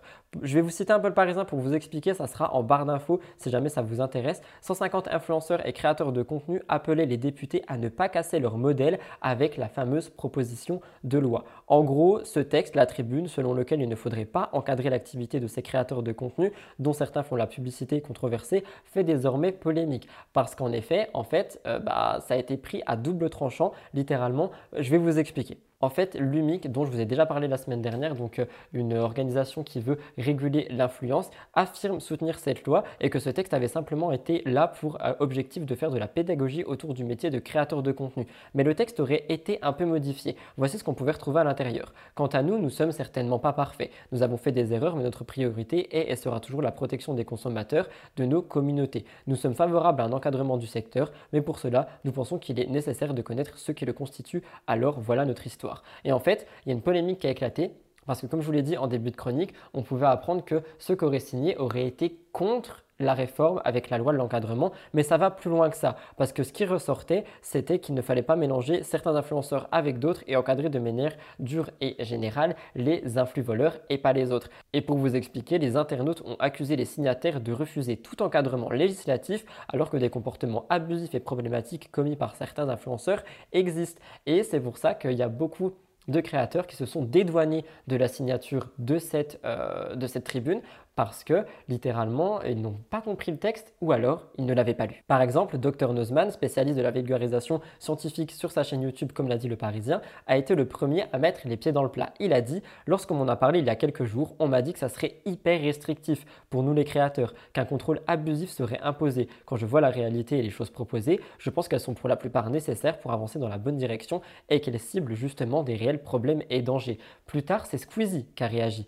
Il a dit on m'a présenté cette tribune comme un moyen de nous défendre devant des lois trop extrêmes qui auraient pu pénaliser à tort les honnêtes créateurs de contenu. En réalité, cette tribune ne fait aucune distinction entre les créateurs de contenu et les influenceurs et semble juste essayer de limiter la casse sur les influenceurs mal intentionnés. Et en fait, c'est pas du tout passé inaperçu parce qu'il y a beaucoup d'influenceurs, dont Squeezie et Seb qui ont dit qu'ils n'avaient pas lu cette tribune et qu'ils avaient juste signé parce qu'on leur avait un petit peu vendu et qu'en en fait on leur avait vendu quelque chose, donc la loi de l'encadrement, comme être super restrictif, qui allait vraiment déranger dans le milieu et c'est pour ça qu'ils ont signé. Mais ils ont signé sans lire et ça, je suis désolé, mais on ne peut pas le faire, pas à ce stade, pas sur quelque chose d'aussi important. Dans les personnes qui ont réagi, on a Booba qui a dit ils ne se sont pas mobilisés contre les dérives et les escroqueries, mais ils se sont mobilisés contre les régulations incroyables va twitcher tes morts, Squeezie. Je trouve ça très violent, mais bon, c'était pour vous le citer.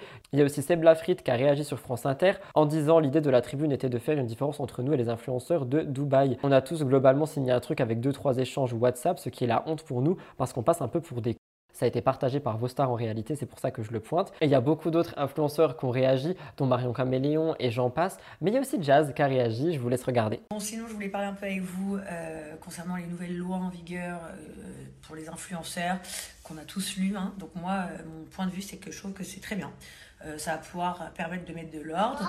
Et enfin, que... Oui, c'est que les choses soient justes, que ce soit pour vous ou pour nous, dans le sens où tout le monde sera protégé. Je pense que ça, c'est le top. Et euh, ils auraient dû faire ça bien avant. Mais vaut mieux tard que jamais, en tout cas.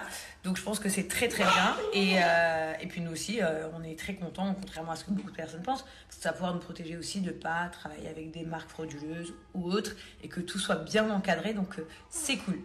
Finalement, face à toute cette situation, l'UMIC a réagi sur Twitter. Ils ont dit Nous regrettons que la tribune à l'initiative de l'UMIC et signée par des créateurs de contenu dans le JDD a été mal perçue. Ce texte avait pour objectif, à la veille du vote de l'Assemblée nationale, de raconter ce qu'est le métier de créateur et de soutenir l'initiative de régulation du secteur de l'influence par les pouvoirs publics afin de protéger le consommateur et que l'équilibre très positif du texte actuel ne soit pas dénaturé lors du vote. Notre position est claire et n'a jamais changé, nous soutenons cette loi. Et du coup, je voulais vraiment refaire un point vraiment sur tout ça. Donc je pense que c'était un point le plus long de mon émission, mais il était nécessaire et j'espère que ça a pu éclairer tout le monde. Si vous avez des choses à dire par rapport à tout ça, que vous voulez en discuter, n'hésitez pas à le faire dans les commentaires. On pourrait revenir dessus dans d'autres émissions, refaire des points dessus, mais j'ai pas envie non plus de m'attarder, sinon on va vraiment dépasser les deux heures et j'espère déjà que ce n'est pas vraiment le cas.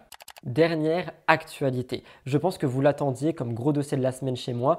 L'histoire de Virgile qu'on a pu retrouver chez Samzira. On rappelle que Virgile Delcan arrive en télé-réalité dans Moundir avec Hilary. En 2016, on le revoit dans Le Reste du Monde avec Hilary. Il a été adoré des téléspectateurs, notamment parce qu'il est très drôle, mais surtout parce qu'il est très très sensible. Malheureusement, après quelques années à faire de la télé-réalité, son état de santé s'est dégradé. En juillet 2020, Virgile a été interné de force en hôpital psychiatrique. On rappelle qu'il a été en couple et avec euh, Chloé Cooper et avec Shani et que c'est suite à sa relation avec Shani qu'il serait tombé dans une dépression. Je ne parle pas d'état dépressif mais bel et bien de euh, dépression. Il était super connu du monde de la télé-réalité et brusquement il a disparu. Et suite à ça, on avait appris qu'il avait été interné de force en hôpital psychiatrique et puis plus de nouvelles. Finalement, Sam est allé l'interviewer pour deux vidéos et on en apprendra un peu plus. Premièrement, on peut l'entendre parler des fameuses vidéos qui ont fait le buzz. Si vous ne savez pas de quoi je parle, je vous laisse regarder. Trigger warning avant de vous montrer les vidéos, pardon, il n'était absolument pas dans son état normal et il était drôle. Je vous laisse regarder, ça peut être violent.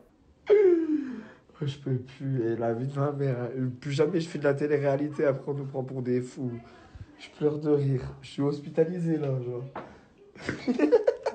je m'infile parce que j'ai une salle, j'ai pas dormi de la nuit. Je pense que Cyril, tu peux m'inviter dans le prochain Touche pas à mon poste. Je suis le seul de la soirée.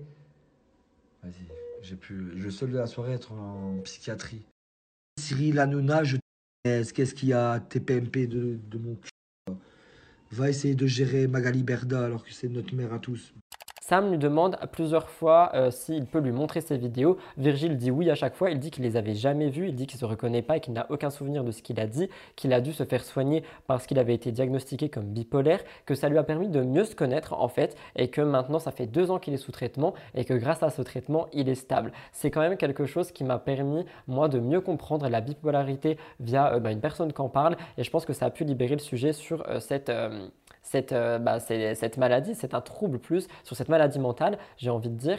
Et il dit également qu'il s'est éloigné du milieu de la télé-réalité, que maintenant il est dans euh, le milieu médical parce qu'il veut aider son prochain. Et c'est pas quelque chose qui est très anodin, j'ai envie de dire, parce que généralement quand tu as euh, souffert vraiment à ce point et que bah, tu as été sauvé, tu as à ton tour envie d'avoir ce contact avec les gens et de sauver les autres. Malheureusement, avant d'être interné de force et diagnostiqué bipolaire et d'être sous traitement pour gérer son humeur, il avait fait des folies comme Avant tout ça, voici sa définition de la bipolarité. Des ups, des downs, des moments pas trop neutres et c'est très très difficile à vivre. Son traitement consiste à une piqûre par jour qui va lui permettre de réguler son humeur. On rappelle qu'il était surnommé Pignon parce que c'était le petit naïf et maladroit de la télé-réalité et il dira que ça lui correspond absolument plus mais que les gens continuent de l'appeler comme ça. Il dit, et je cite, Ce qui m'a fait tomber dans la dépression après les anges, c'est l'argent et Chani. Quand je me suis revu à l'écran, je me suis demandé comment j'ai pu tromper Chloé. C'était une fille si bien, j'ai fait n'importe quoi avec elle. Après deux mois et demi de tournage, je me suis retrouvé tout seul dans mon appartement. Shani ne me donnait plus de nouvelles et mon contrat avec Wesley pour les placements s'arrêtait à ce moment-là. Je n'ai pas géré mon argent, je n'avais plus de revenus, j'ai été perdu. Je pouvais gagner entre 5 000 et 10 000 euros par mois. Quand ça s'est terminé avec Chloé, j'ai tout dilapidé. Je réagis par rapport à ça. On parle d'argent facile parce que, bah, effectivement, les placements de produits de télé-réalité à ce moment-là, c'était de l'argent facile, on va pas se mentir. Et en fait, il a tout dilapidé. Mais je vous laisserai aller voir les interviews de Sam Zera pour mieux comprendre comment il a dilapidé cet argent. Il n'y avait pas que la drogue et l'alcool, il en a aussi donné beaucoup parce qu'il était dans des moments d'euphorie, mais euh, vraiment trop trop up, j'ai envie de dire. Et euh, malheureusement, il a aussi libéré un tabou, la l'alcool sur les tournages. Je vais vous citer ce qu'il dit, ça fait un peu de lecture, mais je pense que ça sera plus parlant et surtout, bah, c'est ses citations. Il dit Ça m'est déjà arrivé de consommer de la sur les tournages, mais c'était plus en off. Je n'ai jamais vraiment été devant la caméra sous produit. Il y a un de mes tournages où j'en prenais beaucoup, quasiment tous les dimanches. Oui, les producteurs étaient au courant, car certains en consommaient aussi. Dans le milieu de la télé-réalité, c'est une réalité. C'est devenu classique. Le lendemain, je m'en vantais en disant j'ai fait du ski en langage codé. Ski libère littéralement le tabou, selon Virgile, comme quoi la drogue serait bel et bien là sur les tournages. Ça m'est déjà arrivé de me faire fournir par un membre de la production. Un samedi soir en boîte de nuit, il est venu me proposer de la assez pour s'amuser. Je réagis par rapport à ça. Je trouve ça tellement irresponsable et surtout tellement dangereux, mais la production veut faire vivre les candidats et si c'est le seul moyen qu'ils ont trouvé, je pense qu'ils doivent se dire que c'est correct, mais ça ne l'est absolument pas. Il a dit Ah si, j'ai déjà été sous les effets de la drogue Pascam en séquence. C'était dans Les Princes de l'amour. J'avais consommé, on avait fait une cérémonie d'arrivée. Dans cette émission, on était fort sous alcool. Dans nos chambres, c'était un repère d'alcool. Est-ce que c'est censé être normal qu'ils disent que dans les chambres d'un tournage, d'une émission, ça soit des repères à alcool, alors que tous les autres candidats ont toujours dit qu'ils avaient le droit à un verre par-ci, un verre par-là, pas plus en soirée, alors que lui parle littéralement de réserve d'alcool. C'est extrêmement grave, mais moi je remercie Virgile pour ces révélations qui peuvent certainement faire ouvrir les yeux et peut-être soulever des dossiers par rapport euh, au monde de la télé-réalité. J'ai envie de réagir par rapport à tout ça. Moi, je pense que Virgile, c'est quelqu'un qui est en train de se reconstruire, que la télé a vraiment eu un impact très négatif sur lui, que je pense qu'il aurait fallu avoir un suivi psychologique après les tournages, et pas que pour Virgile, pour beaucoup d'autres candidats, et euh, que j'espère sincèrement qu'aujourd'hui, ça va beaucoup mieux. Je ne sais pas si je pourrais vous faire passer un petit magnéto. Si c'est le cas, je vous le mets à l'écran. J'ai pas, j'ai pas envie de me faire strike ma vidéo. Donc, euh, soit je, je vous mets un magnéto, soit on parle tout de suite des réactions par rapport à Samzira. Et que je consommais euh, je consommais des, produits et Toto m'a empêché de, de, consommer. Il a brûlé mon sachet de euh, pour, euh, pour me dire t'arrêtes tes conneries maintenant, tu,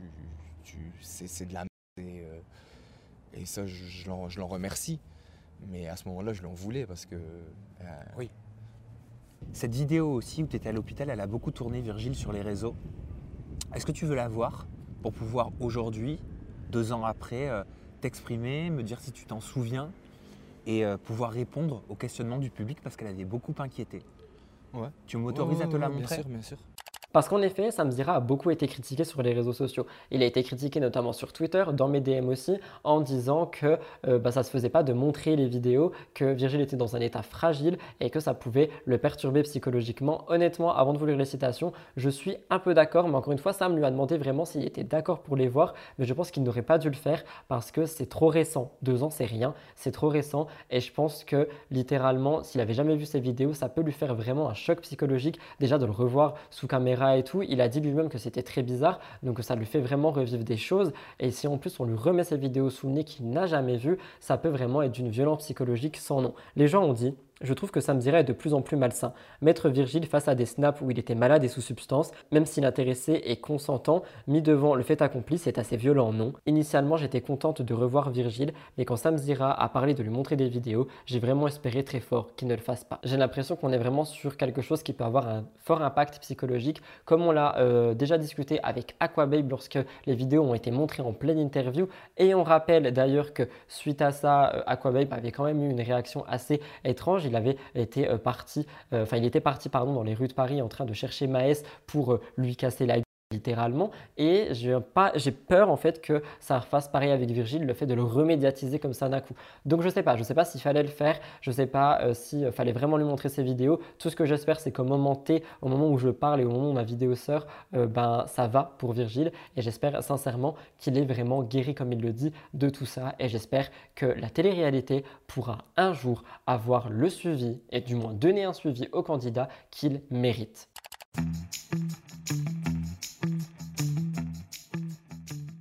Ma découverte de la semaine, moment très très court, mais je voulais mettre en avant deux créatrices que j'ai déjà mises en avant. J'ai mis en avant Shera il y a deux semaines et Océane et Gaëlle la semaine dernière. Cette semaine, je veux mettre en avant Océane et Shera. Elles ont fait une vidéo ensemble sur la Astrologie, une vidéo que j'ai adorée. Je trouve que c'est super intéressant comme playlist, que ça permet vraiment d'en apprendre et sur l'astrologie et sur les personnalités interrogées. Donc je trouve que c'était vraiment pas mal. Je remercie Shera et euh, enfin surtout Shera de faire cette playlist et Océane d'y avoir participé. Je voulais mettre en avant cette vidéo. Si jamais elle vous intéresse, elle sera dans la barre d'infos. Moi, j'ai trouvé ça super cool. On en a appris beaucoup plus, surtout sur le Capricorne, parce que je suis Capricorne. Avant de vous laisser avec un magnéto, je voulais vous demander est-ce que vous voulez une rubrique astrologie dans les prochaines émissions? J'en ai écrit une pour celle-ci, pour bah, du coup la semaine du 3 avril. Je l'ai juste pas mise parce que l'émission est déjà extrêmement longue. Mais si jamais ça vous intéresse, dites-le moi dans les commentaires. Je vous laisse avec un magnéto. Le thème astral, si vous savez pas ce que c'est, c'est tout simplement une photo du ciel le jour où tu es né. Du coup, tu es Capricorne. Ça veut dire que le soleil, il était dans le Capricorne en fait, quand tu es né. On le voit ici, regarde,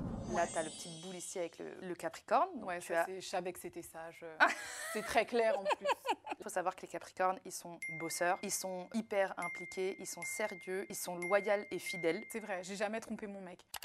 Voilà tout le monde, cette émission est officiellement terminée. Je pense qu'encore une fois, elle a été extrêmement longue. J'espère sincèrement que les gens qui ne veulent pas me regarder en entier, euh, vous utilisez les chapitrages en dessous parce que sinon je dois vous saouler pendant deux heures environ maintenant tous les dimanches. J'espère que ce petit thème Blue Jeans euh, Candy vous a plu. J'avais vraiment hésité entre Blue Jeans et un thème Candy. Du coup, j'ai décidé de renommer ce thème Blue Jeans and Candy. J'espère sincèrement que ça a pu vous intéresser, vous plaire et vous apprendre des choses. Comme vous l'avez vu, on avait quand même un total de 29 actualités à l'intérieur de cette émission. J'espère sincèrement que j'ai pu vous apprendre des trucs toujours dans l'air de l'actualité. Si c'est le cas, n'oubliez vraiment pas de liker cette émission, la commenter avec le hashtag MTT, vous abonner juste en dessous, qu'on soit sur télé, téléphone, tablette et ordi, on peut le faire. N'hésitez pas à me rejoindre sur tous les réseaux sociaux, tout le temps at Rudy Coppel. En ce qui me concerne, je vous embrasse, je vous remercie une nouvelle fois de votre fidélité quotidienne maintenant et surtout, je vous retrouve très bientôt pour une nouvelle vidéo euh, Mix the Tea lundi pour Tea, mercredi pour Tea et vendredi pour Positi. J'ai failli oublier l'emoji de la semaine, mais non, on va pas le faire. Vous mettrez ce bonbon ou un emoji de la famille des bonbons dans les commentaires. Je pourrais savoir que vous m'avez regardé jusqu'ici. Je vous aime très fort et je vous retrouve très prochainement pour une nouvelle vidéo. Bye guys, merci pour tout.